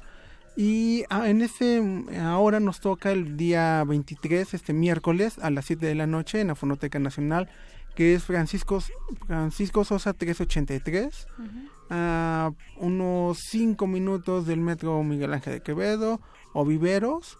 Este, vamos a hablar sobre la historia del High Energy en México. Va a estar Jaime Ruelas, este, va a estar también el doctor Juan Rogelio Ramírez. Eh, estamos esperando la visita del, de Víctor Estrella, que también es un DJ que participó, que ha participado en distintos equipos de audio este, actualmente con Polymarch. Actualmente con Polymarch, que empezó este que su segundo equipo y ya que fue el equipo pleno, este primero empezó con Tirso, si mal no recuerdo, y después, se pasa a Winners con Antonio Morales. Este desafortunadamente Antonio Morales iba a estar, pero está de gira en Estados Unidos en este momento y no se pudo regresar. Pero vamos a estar hablando de toda esta escena de las tiendas de discos, de la gráfica que había. Vamos a ver un poco también de, otro dibujante muy importante que admira mucho el trabajo de, de, Jaime, este Rakufri. Vamos, vamos a estar hablando de él, vamos a estar hablando de cómo eran estas fiestas que transgredían directamente eh, lo, el orden de lo de lo establecido, ¿no? De los clubes que ya te llegas y tienes que ir directamente a una mesa y tienes que consumir cierta cantidad de dinero y en estos espacios de high energy no había esta estas limitantes, ¿no? No había consumo mínimo. Exacto. Justo esa era una de las preguntas que les quería hacer. Si el high energy era una contracultura, si estaba resistiendo, si había una lucha por parte de de esta comunidad. ¿Qué les parece si escuchamos Melanie de Max Him? que es otra de las canciones que nos tienen preparadas, y regresamos a contestar esta pregunta. Mientras tanto, saludos, eh, le mandan saludos a Jaime, la familia Spinks.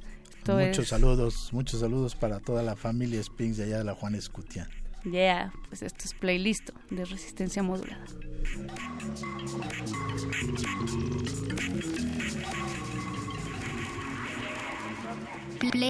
Playlist.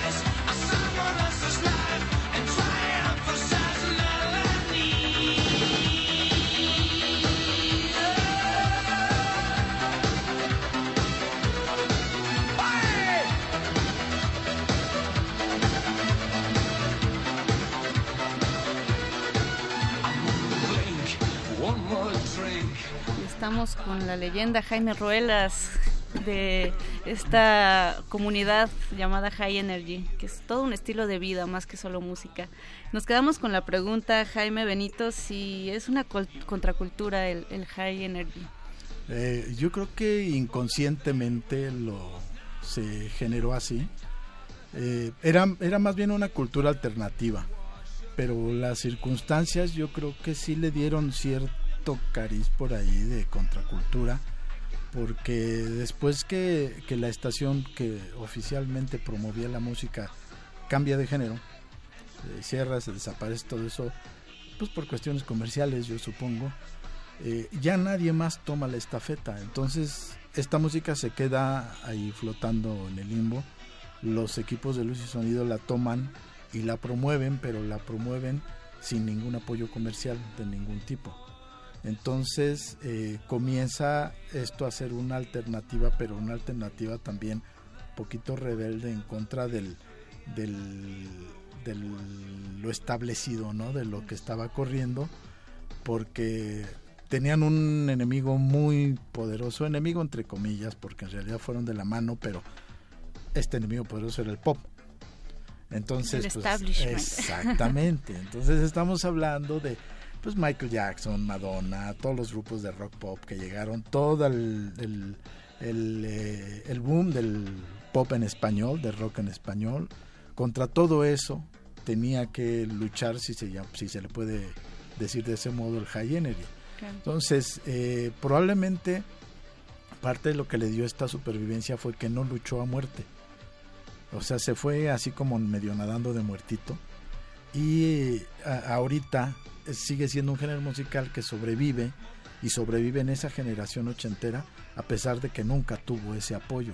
Y actualmente a los jóvenes, a los jóvenes me refiero como tu generación, de repente escuchan este, este tipo de beat y les llama mucho la atención, ¿no? Porque se oye electrónico, pero no se oye el electrónico que se oye en los raves y en las tocadas de ahora, sino, sino un, un electrónico para ustedes fresco, ¿no? Porque Claro. no lo conocían. No, y yo quisiera que, que se dieran una vuelta cualquier viernes o sábado ahí en la colonia Roma, en el Patrick Ahí el- Miller, sí, y hay fila Miller para Mix, sí, entrar. sí, sí, Ahí el- Viernes a las 11 de la Sí, noche. y se, Se pone hasta resiste. el gorro, sí. Se, pone resiste con el cuerpo, con las orejas y también con la presencia y con la constancia. Así es.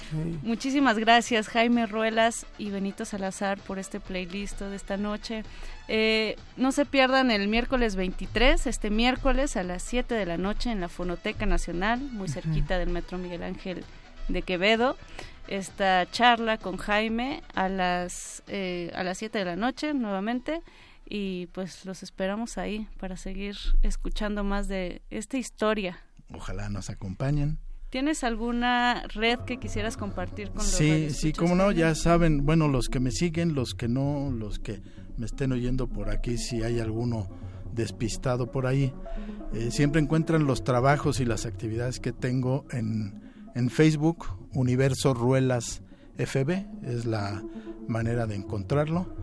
Eh, por ahí este, se van a divertir con lo que tengo yo eh, publicado. Y eh, quiero aprovechar la oportunidad para mandar algunos saludos. Inicialmente, pues obviamente a mi familia, a mi esposa, al único de mis hijos que me aguanta y me oye, Adrián, que debe de estar ahí acompañándola a ella sufriendo una vez más.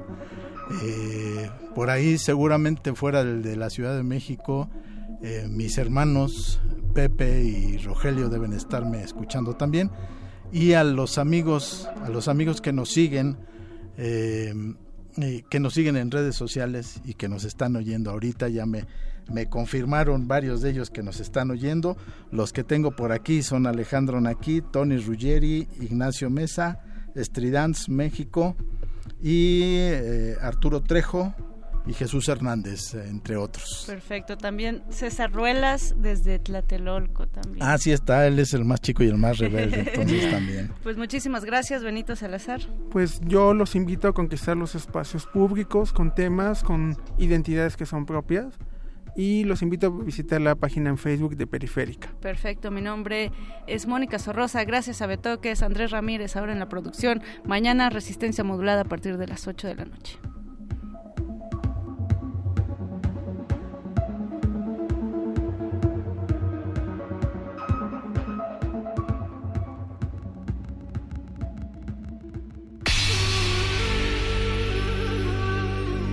Por siglos nos hemos hecho escuchar. Nacimos como parte de esa inmensa mayoría. Hablar. Escuchar. Debatir. Proponer. Cuestionar. Está en nuestra naturaleza. Seamos instrumentos de conciencia de nuestro pueblo. Usamos el sonido porque atraviesa obstáculos. Muros, fronteras. Nosotros somos la resistencia.